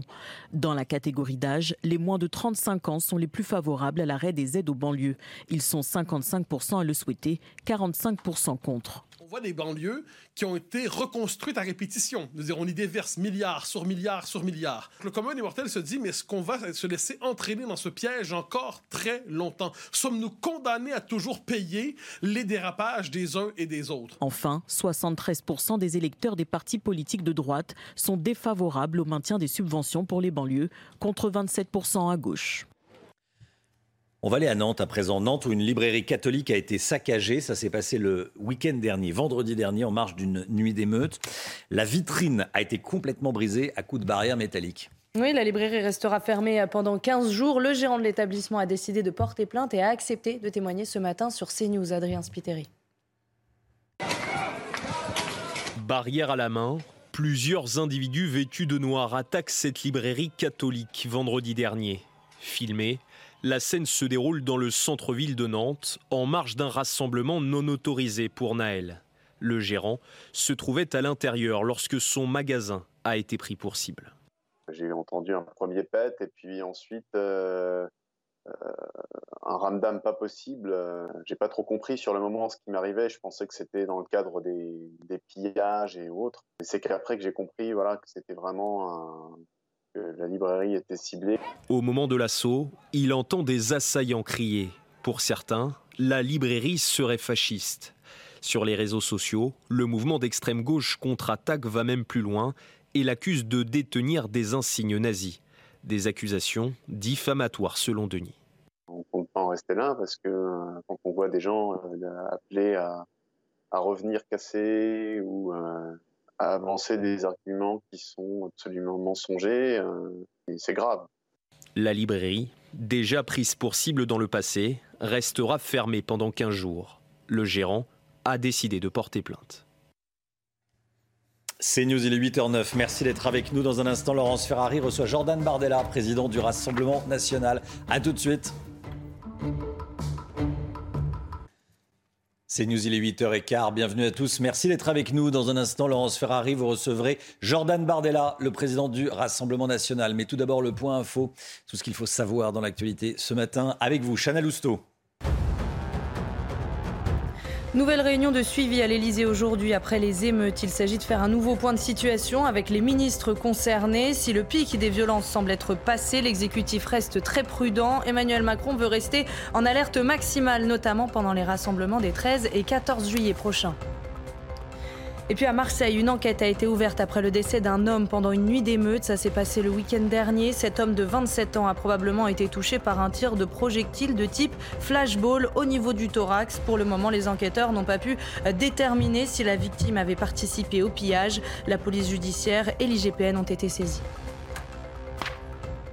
Laurence, vous recevez ce matin Jordan Bardella. Bonjour Jordan Bardella. Bonjour. Bienvenue dans la matinale de CNews. Euh, la facture des dégâts se montre 1 milliard d'euros euh, après euh, six nuits d'émeutes. Qui va payer Les contribuables. Le plan Macron, et le président Macron a annoncé une loi d'urgence de reconstruction. encore une fois, le message est, est simple. Casser, c'est l'État qui va payer bah, le sentiment que donne le, gouvernement, c'est qu'il y a une prime à l'émeute. C'est qu'il y a des émeutes, des gens qui cassent, et donc le contribuable français va devoir déverser des dizaines de millions d'euros, si ce n'est plus, pour euh, éponger les dégâts. Moi, je n'accepte pas l'idée que euh, les Français qui se lèvent tôt, les Français qui travaillent dur, et plus généralement la classe moyenne qui supporte aujourd'hui l'intégralité de l'effort dans notre société soit contrainte de payer davantage. Et euh, nous, nous souhaitons que euh, les aides sociales et les allocations familiales aux parents de mineurs récidivistes soient euh, supprimées, soient retirées. Je pense que c'est un principe non seulement de bon sens, mais un principe de justice. Les casseurs doivent payer. Il faut appliquer le principe du casseur-payeur. Tu casses, tu payes, et si tu ne peux pas payer, c'est tes parents qui paieront. On va y revenir dans un instant. Mais l'idée, c'est est-ce qu'il faut un énième plan banlieue? Est-ce qu'il faut réinjecter de l'argent dans les banlieues? Euh, On a un sondage CNews pour CSA pour CNews qui dit que 48% des Français ne veulent plus que l'on subventionne les banlieues. Bah écoutez, 48% des Français sont lucides et probablement ils ont regardé l'histoire politique des 30 dernières années. Depuis 30 ans, on a déversé 90 milliards d'euros dans ces banlieues au titre de la politique de la ville en moyenne, j'ai regardé une fois tous les trois ans, une fois tous les trois ans, un plan de sauvetage pour les banlieues qui, d'après un rapport de la Cour des comptes en 2012, est devenu un tonneau des Danaïdes, c'est-à-dire que c'est un puits sans fond. On investit de l'argent dans des quartiers, les quartiers dans lesquels nous avons mis le plus d'argent public. On a tout donné à ces quartiers. Les écoles, les médiathèques, les bibliothèques, les rénovations d'immeubles sont aujourd'hui les territoires les plus criminogènes de France. Pourquoi? Parce que le problème dans ces quartiers, ça n'est pas un problème économique, ça n'est pas un problème d'abord social, c'est un problème qui est d'abord culturel, parfois culturel, c'est un problème d'ordre républicain. Et euh, l'essentiel du problème est aujourd'hui que nous avons à l'âge adulte une génération qui euh, ne se sent pas appartenir à la France, qui ne se sent pas appartenir à la République française, et qui combat tout ce que nous représentons. Alors qu'est-ce que vous proposez pour retisser ce lien-là? Parce que ces jeunes, vous le dites, sont français et vivent dans des quartiers en France et ne se sentent pas français. D'abord, euh, euh, j'ai entendu le ministre de l'Intérieur dire euh, seulement 10% des, des, émeutiers sont des, émeutiers étrangers. Donc il mhm. faut évidemment expulser ces personnes-là parce qu'on n'a aucun, aucune raison valable pour accueillir sur le territoire français des gens qui viennent pour casser et se comporter comme des prédateurs dans les rues du pays. Et deuxièmement, il dit ils sont français. Mais c'est bien ça le sujet, c'est bien ça le débat de fond. C'est que nous avons une génération qui n'est pas la première, qui est la 3 quatrième génération issue de l'immigration, qui euh, euh, euh, exprime et n'aura jamais une occasion pour exprimer une haine à l'égard de la République française. Donc il faut revoir l'ensemble de notre politique d'immigration et surtout réviser les critères d'acquisition de la nationalité française. Premièrement, un moratoire sur l'immigration. Deuxièmement, on supprime le droit du sol. Et troisièmement, on rend beaucoup plus difficile l'acquisition de la nationalité française pour la génération qui est sur place. Qu'est-ce que vous proposez? Est-ce qu'il y a eh un projet de société à mettre en place? Ah, je pense Le service militaire? Je pense qu'il faut faire un grand reset. Je pense qu'il faut tout repenser dans notre société et tout refonder sur la valeur de l'autorité. Il faut rétablir l'autorité à l'école, il faut rétablir l'autorité dans la rue, il faut rétablir l'autorité dans la politique pénale. Nous avons un problème aujourd'hui avec des mineurs. Une grande partie de ceux qui ont cassé sont des mineurs. Je pense qu'il faut des centres éducatifs fermés pour les mineurs. Il y en a une Supprimer la majorité. Il, en faut quoi 100, 200 Mais il en faut beaucoup plus. Supprimer l'excuse de minorité, parce que bien souvent, cette excuse de minorité est utilisée par les trafiquants de drogue pour exposer des mineurs sachant qu'ils ne risquent rien. Et je pense qu'il faut des centres de redressement fermés, encadrés par des militaires pour les cas les plus récalcitrants. Quand à 14-15 ans, on est capable de tirer au mortier sur des fonctionnaires de police ou qu'on veut tuer euh, du flic, eh bien, il faut derrière des centres de redressement fermés qui puissent être encadrés euh, par l'armée. C'est une proposition qu'avait fait le président Sarkozy à l'époque. Ségolène Royal avait également formulé cette proposition Mhm. et je pense que euh, nous pourrions ouvrir le débat en ce sens. J'entends Jordan Bardella, vous me parlez du volet euh, répressif. Euh, il est important, il est majeur. Après, qu'est-ce qu'on peut faire pour refaire France, encore une fois, pour faire réadhérer ces jeunes à la République? Euh, Est-ce que le service militaire, le retour du service militaire, qui est un argument brandi par certains, est une option que vous envisagez au Rassemblement national Moi, j'y suis favorable. J'y suis favorable, mais nos armées aujourd'hui nous le disent, elles n'ont pas, il faut être pragmatique, Les en l'état actuel des choses, les moyens d'organiser le service militaire. Il y a une loi de programmation militaire qui a été mise en place, qui rehausse euh, les moyens en partie, même si on aurait pu aller plus loin, les moyens de l'armée. Nous avons voté, nous voterons euh, euh, en- en- sur les lectures suivantes euh, ce texte de loi à l'Assemblée, mais d'une manière plus générale, il f- le, le problème en France, c'est qu'on ne s'aime pas assez. Et c'est que euh, l'école de la République française n'enseigne plus les fondamentaux de notre langue, les fondamentaux de notre histoire. Elle n'enseigne plus le patriotisme et l'amour de l'histoire de France. Donc tout commence par l'école. Et je pense que c'est de l'école qu'il faut reconstruire un véritable projet de société. Maintenant, tant qu'on n'arrête pas l'immigration, tant qu'on ne remet pas de l'ordre dans notre politique sécuritaire, dans notre politique judiciaire, qu'on n'oppose pas à tous ceux qui veulent défier la République française une politique pénale qui soit beaucoup plus ferme et beaucoup plus efficace, alors on n'arrivera à rien. Et encore une fois, je veux dire, les Français qui bossent ont le sentiment qu'ils assistent une très grande partie de ces quartiers. Et ça, ça n'est plus possible. Et je veux dire également que les premières victimes de ce grand désordre, de ces zones de non-droit, ce sont les populations elles-mêmes qui habitent dans ces quartiers et qui subissent euh, euh, l'insécurité et les méfaits des trafics de drogue. Encore une fois, on a eu la main Exactement. Et encore une fois, on a eu la main qui tremble en matière pénale. Donc il faut rétablir des peines planchées, créer de nouvelles places de prison, expulser les délinquants et criminels étrangers, mettre fin aux remises euh, automatiques de peine et encore une fois, responsabiliser les parents. Qu'est-ce qu'on fait à 13-14 ans quand on est dehors dans les rues à 22 ou 23 heures le soir pendant que ça pète face aux forces de l'ordre? Donc il faut responsabiliser les parents et je pense que les parents qui font preuve de carence éducative manifeste, c'est prévu par le code pénal, c'est l'article 227-17, doivent être judiciarisés parce qu'on a été beaucoup trop tolérants. Il faut arrêter avec la culture de l'excuse dans notre société, qui est la racine probablement de ce que nous vivons dans les banlieues Éric aujourd'hui. Dupont-Moretti, le garde des Sceaux, a d'ailleurs envoyé une circulaire au parquet pour rappeler justement qu'à chaque fois que les parents sont en capacité d'exercer l'autorité parentale et qu'ils ne le font pas, eh bien, il y a une responsabilité pénale avec des peines encourues, deux ans de prison, 30 000 euros d'amende. C'est exactement ce que vous nous dites, en fait. Bien sûr, mais, mais tout ça arrive très tard. Je veux dire, euh, quand depuis, allez, 2017, et même avant, puisque Emmanuel Macron a été ministre de l'économie et secrétaire général adjoint de l'Élysée, donc il est au pouvoir depuis plusieurs années dans notre pays, au moins une dizaine d'années. Quand on a conduit une politique d'immigration complètement folle, quand on a continué d'accueillir des centaines de milliers de personnes chaque année dans notre pays, alors même que M. Collomb, qui a été le premier ministre de l'Intérieur d'Emmanuel Macron, a indiqué que dans beaucoup de territoires, on ne vivait plus en 2018, côte à côte, mais face à face. Qu'ont-ils fait de ces alertes? Absolument rien. Ils ont continué de désarmer la police, ils ont continué de désarmer notre politique pénale. Donc il faut aujourd'hui un sursaut qui soit sécuritaire, judiciaire et un sursaut national pour redonner euh, la fierté d'être français et pour redonner et retransmettre l'amour de la France. Est-ce qu'il y a une génération de perdus? Probablement qu'il y a une génération de perdus. Mais tout l'enjeu aujourd'hui est de ne pas perdre la suivante. D'accord, mais il faudra faire avec cette génération-là, puisque c'est celle qui a 13, 14, 15, 16, 17 ans. Eh bien, si cette génération-là souhaite casser ou tirer sur des policiers avec des cocktails Molotov ou des mortiers, eh bien, cette euh, génération sera judiciarisée et elle subira les frais d'une politique pénale qui doit être ferme, efficace. Vous touchez à un policier, vous touchez à un maire, vous touchez à un enseignant, vous touchez à un serviteur de l'État, vous vous exposez quasi automatiquement à des peines de prison ferme. Et croyez-moi que la dissuasion, ça fonctionne. Vous avez parlé de la culture de l'excuse. Hier, Elisabeth Borne à l'Assemblée a désigné la France insoumise et Jean-Luc Mélenchon comme étant sortis du champ républicain. Est-ce que vous dites que la Première ministre a raison? Ils sont non seulement sortis du champ républicain, mais ils sont rentrés dans le champ euh, de tout ce qui combat la France. Ils sont rentrés dans le champ des délinquants, des criminels, des émeutiers, des trafiquants de drogue, des communautaristes. La gauche s'est faite depuis euh, maintenant une semaine la caution de l'ensemble des casseurs. Moi, j'ai entendu des députés de la France insoumise. Quand vous dites la gauche, c'est la France insoumise À la gauche, ou la NUPES. Parce que Bah, la je c'est n'entends pas- désolidarisé. Hein. Mais je n'entends. Fabien Roussel, par exemple. Écoutez, bravo à Monsieur Roussel qui a au moins eu le courage de dénoncer euh, les attitudes de chef de gang de Monsieur Mélenchon. C'est une attitude respectable et responsable qu'il faut euh, souligner. Mais euh, encore une fois, Jean-Luc Mélenchon porte une responsabilité très lourde dans ce qui s'est passé. Quand on entend des députés de la France insoumise, j'ai entendu M. Giraud indiquer que Guiraud, pardon, que euh, euh, la fin justifiait les moyens. C'est Madame Alma Dufour qui l'avait dit. Monsieur Guiraud avait dit qu'il n'appelait pas au calme.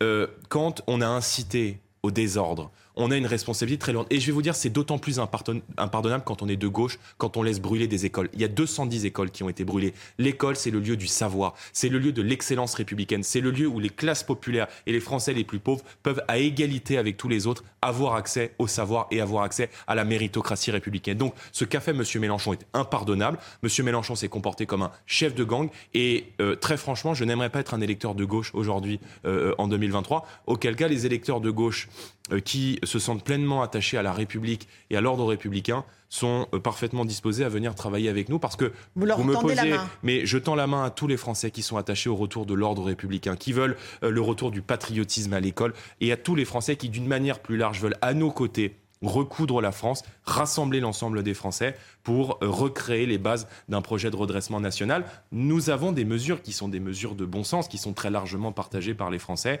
Et je crois que en tout cas, j'espère, nous serons en capacité de le mettre en œuvre dans les prochaines années. Les policiers sont agressés en permanence. Ils viennent de vivre euh, une semaine d'enfer.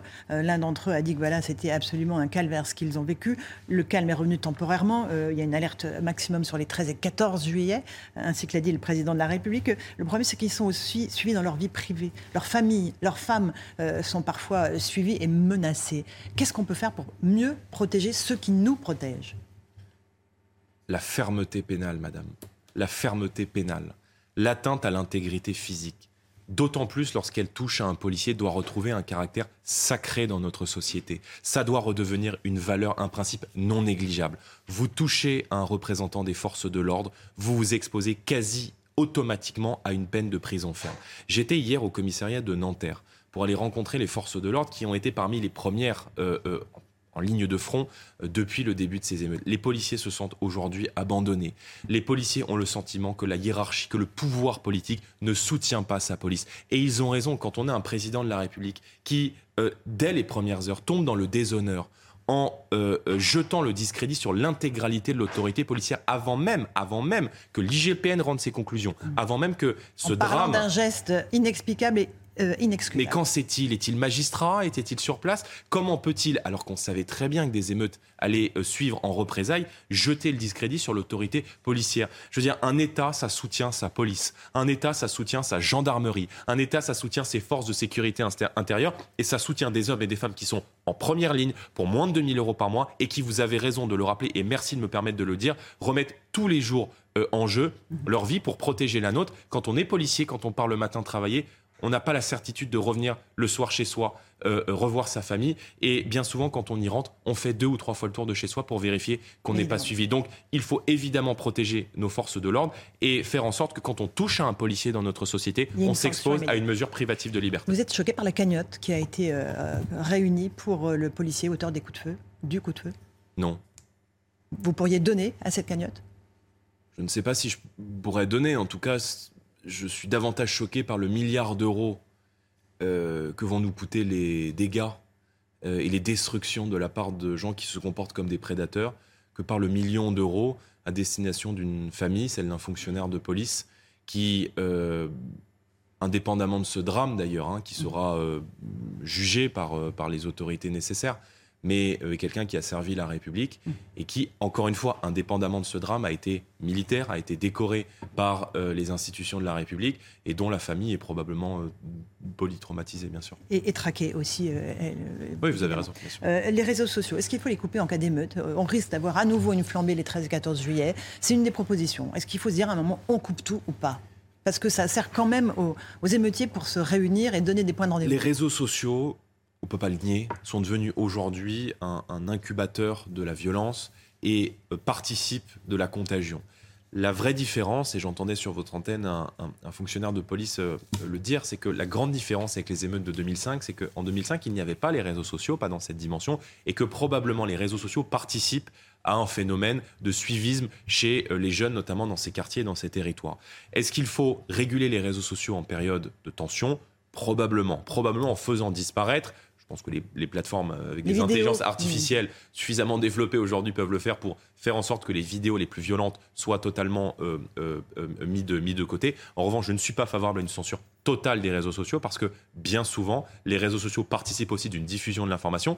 Et encore une fois, euh, euh, je ne veux pas que euh, on cache la poussière sous le tapis et qu'on utilise cet instrument, à savoir la censure totale des réseaux sociaux invoqués par le président de la République, pour faire disparaître une réalité que les Français découvrent aussi d'ailleurs beaucoup sur les réseaux sociaux. J'ai une dernière question. Euh, On est à un an à peu près des Jeux Olympiques euh, de Paris. L'image de la France à l'étranger est absolument désastreuse. L'Algérie, l'Iran et même la Turquie se permettent désormais de donner des leçons de démocratie à, à la France. Le président Erdogan a ex- expliqué que le racisme culturel en France, en raison de notre passé colonial, s'est transformé en racisme institutionnel. Qu'est-ce qu'il faut faire? Est-ce qu'il faut qu'il y ait une réponse diplomatique de la France? Bah, peut-être arrêter de donner de l'argent à la Turquie, non?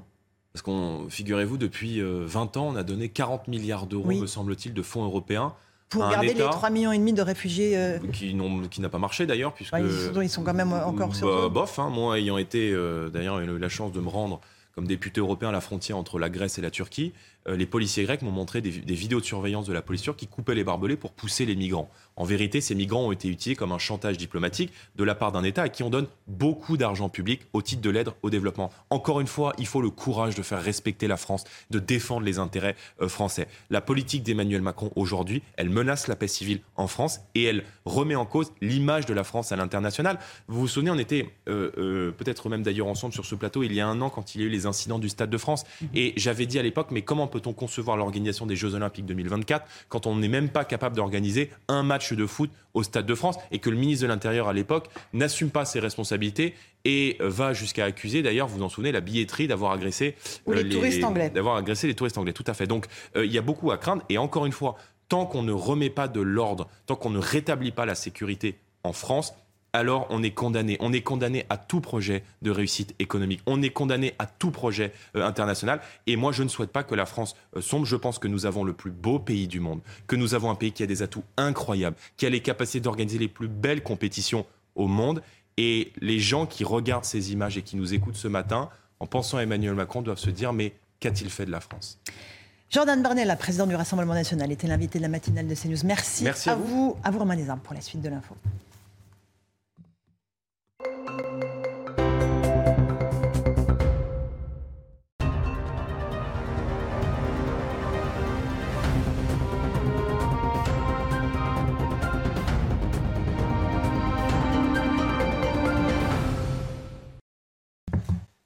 C'est News, il est 8h30. Merci à vous, Laurence Ferrari, à votre invité Jordan Bardella, président du Rassemblement national. L'équipe est là, l'équipe de la matinale. Chana Lousteau, Florian Tardif, Alexandra Blanc, Noémie Schulz est avec nous et Lomic Guillot. On va parler des drones. Emmanuel Macron reste prudent face au début d'accalmie en France. Trois nuits euh, d'accalmie. On avait le, le bilan. euh, on vous donnait le, le bilan dans le journal de, de 8 heures. 16 interpellations au niveau national. Une centaine euh, d'incendies et environ 80 voitures incendiées. Euh, on ne peut pas s'en satisfaire, mais c'est beaucoup moins qu'au pic euh, des, émeutes. Le chef de l'État veut rester en alerte maximale, notamment pendant les rassemblements des 13 et 14 juillet prochains. Et certaines préfectures ont pris des mesures, Chana. hein. Oui, notamment en autorisant l'utilisation de drones par les forces de l'ordre. Dernière en date, la Gironde qui bénéficiera de cette autorisation jusqu'au 16 juillet prochain. Sarah Varni. Des drones pour filmer et enregistrer des images dans certains quartiers, cela est enfin possible pour les forces de l'ordre.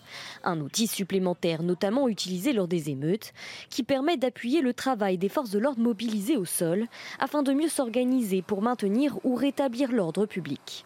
En plus des dispositifs de vidéoprotection urbain actuels, l'utilisation des drones leur permet d'avoir une meilleure visualisation des zones à sécuriser. Parmi les dernières préfectures en date à l'avoir autorisée, celle de la Gironde avec cet arrêté du 29 juin. Elle autorise l'utilisation des drones par les forces de l'ordre jusqu'au 16 juillet, entre 18h et 5h du matin dans cinq communes. Toute la ville n'est pas concernée par cette surveillance qui ne se focalisera que sur certains quartiers jugés problématiques, comme le secteur du Grand Parc à Bordeaux. En tout, cinq caméras peuvent procéder simultanément à des enregistrements. D'autres communes ont également pu bénéficier d'arrêtés ponctuels lors des émeutes qui leur autorisaient l'utilisation de drones dans certains secteurs, comme à Paris, en Seine-Saint-Denis ou encore à Boulogne-sur-Mer. Voilà, autorisation euh, donc de, l'utilisation de, drones pour sécuriser notamment tous les rassemblements autour des 13 et 14 juillet prochains. Euh, quelle est l'influence des dealers sur les jeunes émeutiers? Je voulais euh, qu'on voit cet échange ce matin. Si vous regardez la matinale depuis le début, vous l'avez déjà vu, mais je voulais vous le remontrer. le président de la République qui demande à des policiers lundi soir on vous a montré les, images hier matin. Les gamins, ils écoutent qui alors demande le président de la République aux policiers. Les dealers, monsieur le président. Donc, les, les jeunes casseurs écoutent les dealers. Ils n'écoutent pas les politiques, ils n'écoutent pas leurs parents, ils écoutent les dealers. C'est d'ailleurs les dealers qui commencent à demander aux émeutiers de se calmer. Alors, on voulait savoir quel a été le rôle des trafiquants de drogue dans le retour au calme, Chana. Hein. il faut dire que la présence policière dans les quartiers euh, empêche les dealers de mener à bien euh, leur activité. Alors donc, vous l'avez dit ce matin, on se demande quel rôle ont joué euh, les dealers dans cet apaisement de ces derniers jours. On a posé la question à Rudy Mana, porte-parole Alliance Police Sud. Il était en direct avec nous à 6h45. Effectivement, je pense que les trafiquants de drogue ont, eu un rôle. Euh, pourquoi ils ont eu ce rôle? Parce que tout d'abord, ce sont les centres-villes qui ont été touchés des grandes villes, avec des pillages, des émeutes, euh, des destructions de, tout ce qu'ils avaient sur leur passage. Et ensuite, euh, c'est venu un petit peu plus dans les quartiers sensibles, c'est venu dans les quartiers difficiles. Et là, je pense très clairement qu'ils ont sifflé la fin du match, tout simplement parce que dans les quartiers sensibles, c'est un peu dans ces endroits-là que l'on retrouve les ventes euh, de trafic de stupes, les ventes de stupéfiants, et, sûrement que les, gérants de ces, de ces points de vente leur ont dit, mais si vous, si vous créez des émeutes là, ça va amener de la police, et si la police est là tout le temps, on ne pourra plus travailler. Donc à ce moment-là, ils leur ont dit, fin du match, vous rentrez à la maison et vous, vous arrêtez toutes vos conneries. Est-ce qu'il faut sanctionner financièrement les familles de délinquants? On en parle beaucoup, bien sûr. Emmanuel Macron l'a évoqué lundi soir, toujours pendant cette visite, dans une caserne parisienne. Il faudrait instaurer un tarif minimum dès la première connerie, a dit euh, Emmanuel Macron. Ce sont ses termes. Hein. Une proposition récurrente de la droite, mais qui indigne la gauche. Les explications de Maxime Leguet.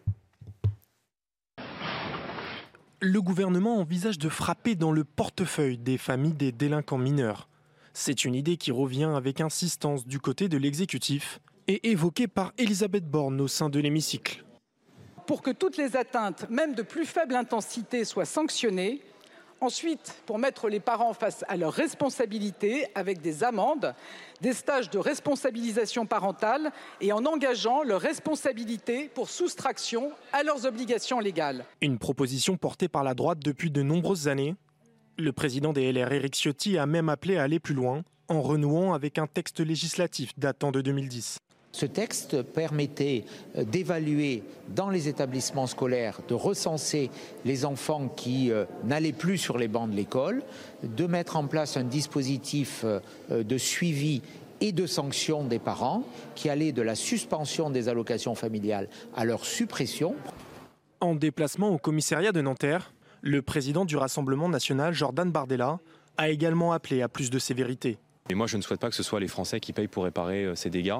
Et je pense qu'il faut euh, désormais suspendre euh, les allocations familiales et les allocations sociales aux parents de mineurs récidivistes, car il serait absolument inadmissible que les Français qui bossent, que les Français qui se lèvent tôt, soient contraints de payer les dégâts qu'ils n'ont pas commis. Un sujet brûlant pour le gouvernement, à peine évoqué, il provoque déjà une levée de bouclier de la part de la gauche. Troisième nuit d'accalmie en France après les émeutes de la semaine dernière. Pendant ce temps, la réponse judiciaire continue d'être euh, apportée par euh, les magistrats, par les juges Noémie Schulz. Euh, ce qui ressort, c'est important de le, dire, c'est que la justice fait preuve d'une certaine fermeté face aux, face aux casseurs, hein, face aux pilleurs. Oui, on va reprendre les chiffres. Depuis le début des émeutes, 3625 personnes ont été placées en garde à vue, parmi elles 1124 mineurs. 990 personnes ont été déférées, c'est-à-dire présentées à un magistrat, et 480 ont d'ores et déjà été jugées en comparution immédiate, un chiffre qui va encore augmenter puisque des audiences vont se tenir encore aujourd'hui. Au total, 380 personnes ont été incarcérées, y compris des primo-délinquants, c'est-à-dire des gens qui n'avaient jamais eu affaire à la justice avant ces faits. À Montpellier, par exemple, un homme interpellé alors qu'il participait participé au pillage d'un magasin en compagnie du fils de sa compagne, un jeune âgé de 14 ans, a été condamné à trois mois de prison avec mandat de dépôt. Ça veut dire qu'il est parti directement en prison après l'audience. À Strasbourg, un chauffeur-livreur en CDI et sa compagne de 29 ans, vendeuse sur une aire d'autoroute, ont été jugés eux aussi en comparution immédiate. Lui avait ramassé des vêtements neufs laissés sur la chaussée par un pillard. Il les a donnés à sa compagne. Il a été condamné à six mois de prison ferme, mandat de dépôt là aussi, et elle à quatre mois euh, de port. Elle va devoir porter un bracelet électronique pendant quatre mois. Et en ce qui concerne euh, les mineurs, Noémie, qu'en est-il? Eh bien, cette sévérité, elle s'observe également à l'encontre des mineurs. Alors, eux ne peuvent pas passer en comparution euh, immédiate. Ils ont été présentés à un magistrat, mais ils seront jugés dans les prochaines semaines, voire les prochains mois. Mais il y aura des, des audiences dès la fin du mois de juillet ou le début du mois d'août. Et en attendant ces procès, eh bien, nombreux de ces, nombre de ces jeunes ont été placés sous contrôle judiciaire avec interdiction de sortir de chez eux la nuit. En cas de violation de ce contrôle judiciaire, eh bien, ils prennent eux aussi le risque d'un placement en, centre éducatif fermé, mais aussi, euh, c'est possible, en détention provisoire. Merci beaucoup, Noémie Schulz. À Marseille, une enquête a été ouverte après le décès d'un homme pendant une nuit d'émeute le week-end dernier. Cet homme de 27 ans a probablement été touché par un tir de projectile de type flashball au niveau du thorax. Pour le moment, les enquêteurs n'ont pas pu déterminer si la victime avait participé au pillage. Voici le communiqué du parquet de Marseille. La PJ et l'IGPN ont été co-saisis. Après les dégradations provoquée par les émeutiers. Une question se pose, l'État doit-il continuer à subventionner les banlieues? Et selon un sondage exclusif CSA pour CNews, eh bien vous êtes près d'un Français sur deux à être contre. Et chez les plus jeunes, les moins de 35 ans, ce chiffre monte à 55%. Florian Tardif avec nous. Florian, les, les Français sont vraiment divisés sur cette question. Hein. Oui, ils sont partagés. Et dans le détail, on voit émerger un clivage gauche-droite important, puisque 27% des, sympathisants de, droite sont pour continuer de subventionner les, les banlieues lieu seulement contre 73% pour les sympathisants de, de, gauche. Vous le voyez apparaître sur, euh, sur l'écran clivage qui n'existe pas sur cette question au sein de la, majorité en revanche, puisqu'au sein euh, de l'aile droite comme euh, de l'aile gauche du parti euh, présidentiel, le constat est le même, ça suffit. Assez d'argent a été dépensé ces 50 dernières années. Comprenez qu'un nouveau plan banlieue ne verra pas le jour. Cela aurait été le 15e plan banlieue, imaginez-vous bien, Romain, en 40 ans. Non, l'exécutif se concentre dans un premier temps sur la réponse judiciaire. On en a beaucoup parlé ces derniers jours avec ce message de fermeté répété par le ministre de la Justice, Éric Dupont-Moretti, à l'égard des casseurs ou des pilleurs avant d'aborder d'autres sujets comme le sujet éducatif. Mais la réponse qui sera apportée dans les prochains jours, prochaines semaines, vous l'avez compris, ne sera pas sous la forme d'un carnet de chèques. Merci beaucoup Florian Tardif. Il est 8h42. La santé avec le docteur Brigitte Millot. Le docteur Brigitte Millot qui est avec nous, qui s'installe. Bien sûr. Qui est en train de boire un petit café ou un verre d'eau. Un verre d'eau. Un verre d'eau, voilà, juste avant la chronique. Bonjour. Euh, bonjour Brigitte. Bonjour Romain. Nombreux sont ceux qui risquent de souffrir de cauchemars après le chaos de ces derniers jours.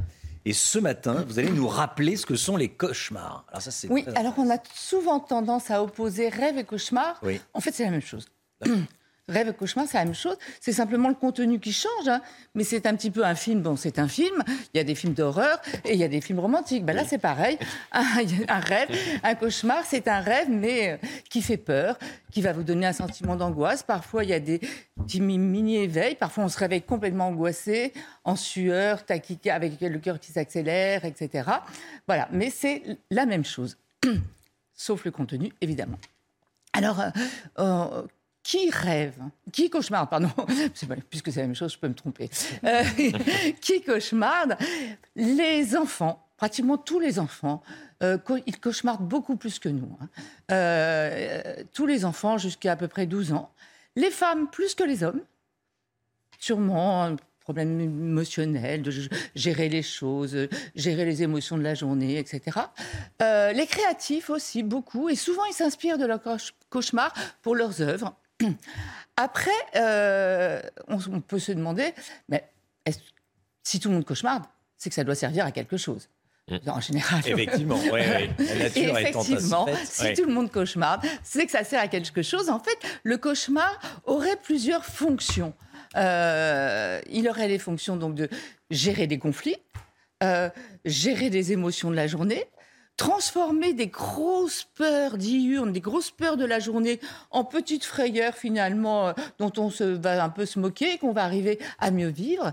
Il y a même une étude qui a montré euh, sur plusieurs étudiants euh, on a vu, on a constaté que ceux qui avaient rêvé qu'ils rataient leurs examens, réussissaient beaucoup mieux leurs examens que ceux qui n'avaient pas rêvé. Donc il y a aussi une espèce de fonction comme ça, utile, euh, pédagogique, d'apprentissage. On a euh, par exemple des, des femmes qui, qui rêvent que leurs enfants se noient et elles vont être beaucoup plus vigilantes après avec leurs enfants quand il sera dans la baignoire euh, ou autre chose. Vous voyez Donc ça une- alerte. Oui, il y a une fonction d'alerte, exactement. Euh, par exemple, vous Mm. rêvez que vous avez un accident de voiture, euh, etc. Bah, vous allez On lève le plus- pied le lendemain, Voilà, vous allez oui, lever le pied. Donc il y a cette fonction comme ça protectrice, préventive, Mm. euh, qui est assez intéressante. Enfin, il y a- il y, a plusieurs fonctions, hein. Mais, mais c'est vrai que quand c'est comme ça, une fois de temps en temps, il n'y a aucun problème. Au contraire, c'est bénéfique de cauchemarder. Euh, c'est ce qu'on vient de dire, hein, ça sert à gérer plein de choses, ça sert à, vous alerter aussi sur des, sur des choses. Après, il faut analyser aussi. Alors là aussi, il y en a plein de professionnels qui vous, disent, qui vont interpréter soit les rêves, euh, soit les cauchemars. C'est assez compliqué parce que, alors quand vous, quand vous rêvez, que vous, quand vous cauchemardez, que vous êtes nu en public, certains vous disent que c'est parce qu'en fait, vous avez euh, une tendance sexuelle un peu importante avec. Après, on peut faire tout ce qu'on veut.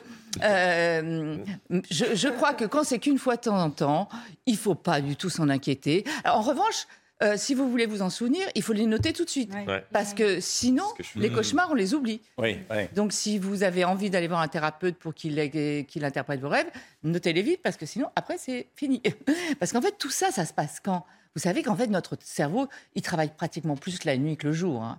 Et, donc, et la nuit, il doit gérer tout ça, les émotions, garder des choses, mais pas tout, parce qu'on ne peut pas euh, avoir tout en mémoire, faire le tri, etc. etc.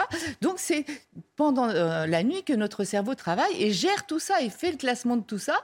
C'est essentiellement pendant ce qu'on appelle le sommeil paradoxal. Avant, on pensait que c'était que pendant cette phase de sommeil où, vous savez, c'est le cerveau qui travaille, les yeux qui travaillent, l'appareil génital aussi, mais où le corps, en revanche, est totalement euh, au repos. Ça, c'est le sommeil paradoxal. Mais on sait maintenant que c'est aussi pendant le, le sommeil lent, on a aussi des cauchemars pendant le, Ouais. le sommeil lent. Voilà. Après, il y a des cauchemars. Là, ce qui nous intéressait aujourd'hui, c'est de parler des cauchemars qui sont récurrents, pathologiques et qui là, euh, où là, il faut absolument aller consulter. Quels sont-ils? Quelles sont les principales causes de ces cauchemars? Eh bien, ceux qui ont vécu euh, le chaos terrible de ces derniers jours peuvent avoir ce qu'on appelle un stress post-traumatique. Et là, en fait, ça va se traduire par une récurrence.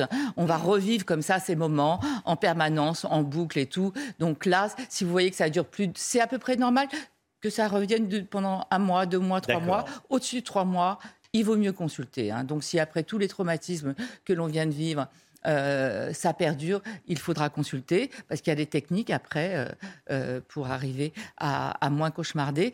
Après, il y a aussi des sevrages, des sevrages d'alcool, de certains médicaments comme les benzodiazépines. Et il y a aussi certains médicaments que l'on donne normalement, comme des bêta-bloquants, sont des médicaments qui ralentissent le cœur, qui peuvent aussi provoquer des cauchemars. Donc, si vous voyez que vous avez de nombreux cauchemars, par- parlez-en à votre médecin si vous prenez des bêta-bloquants.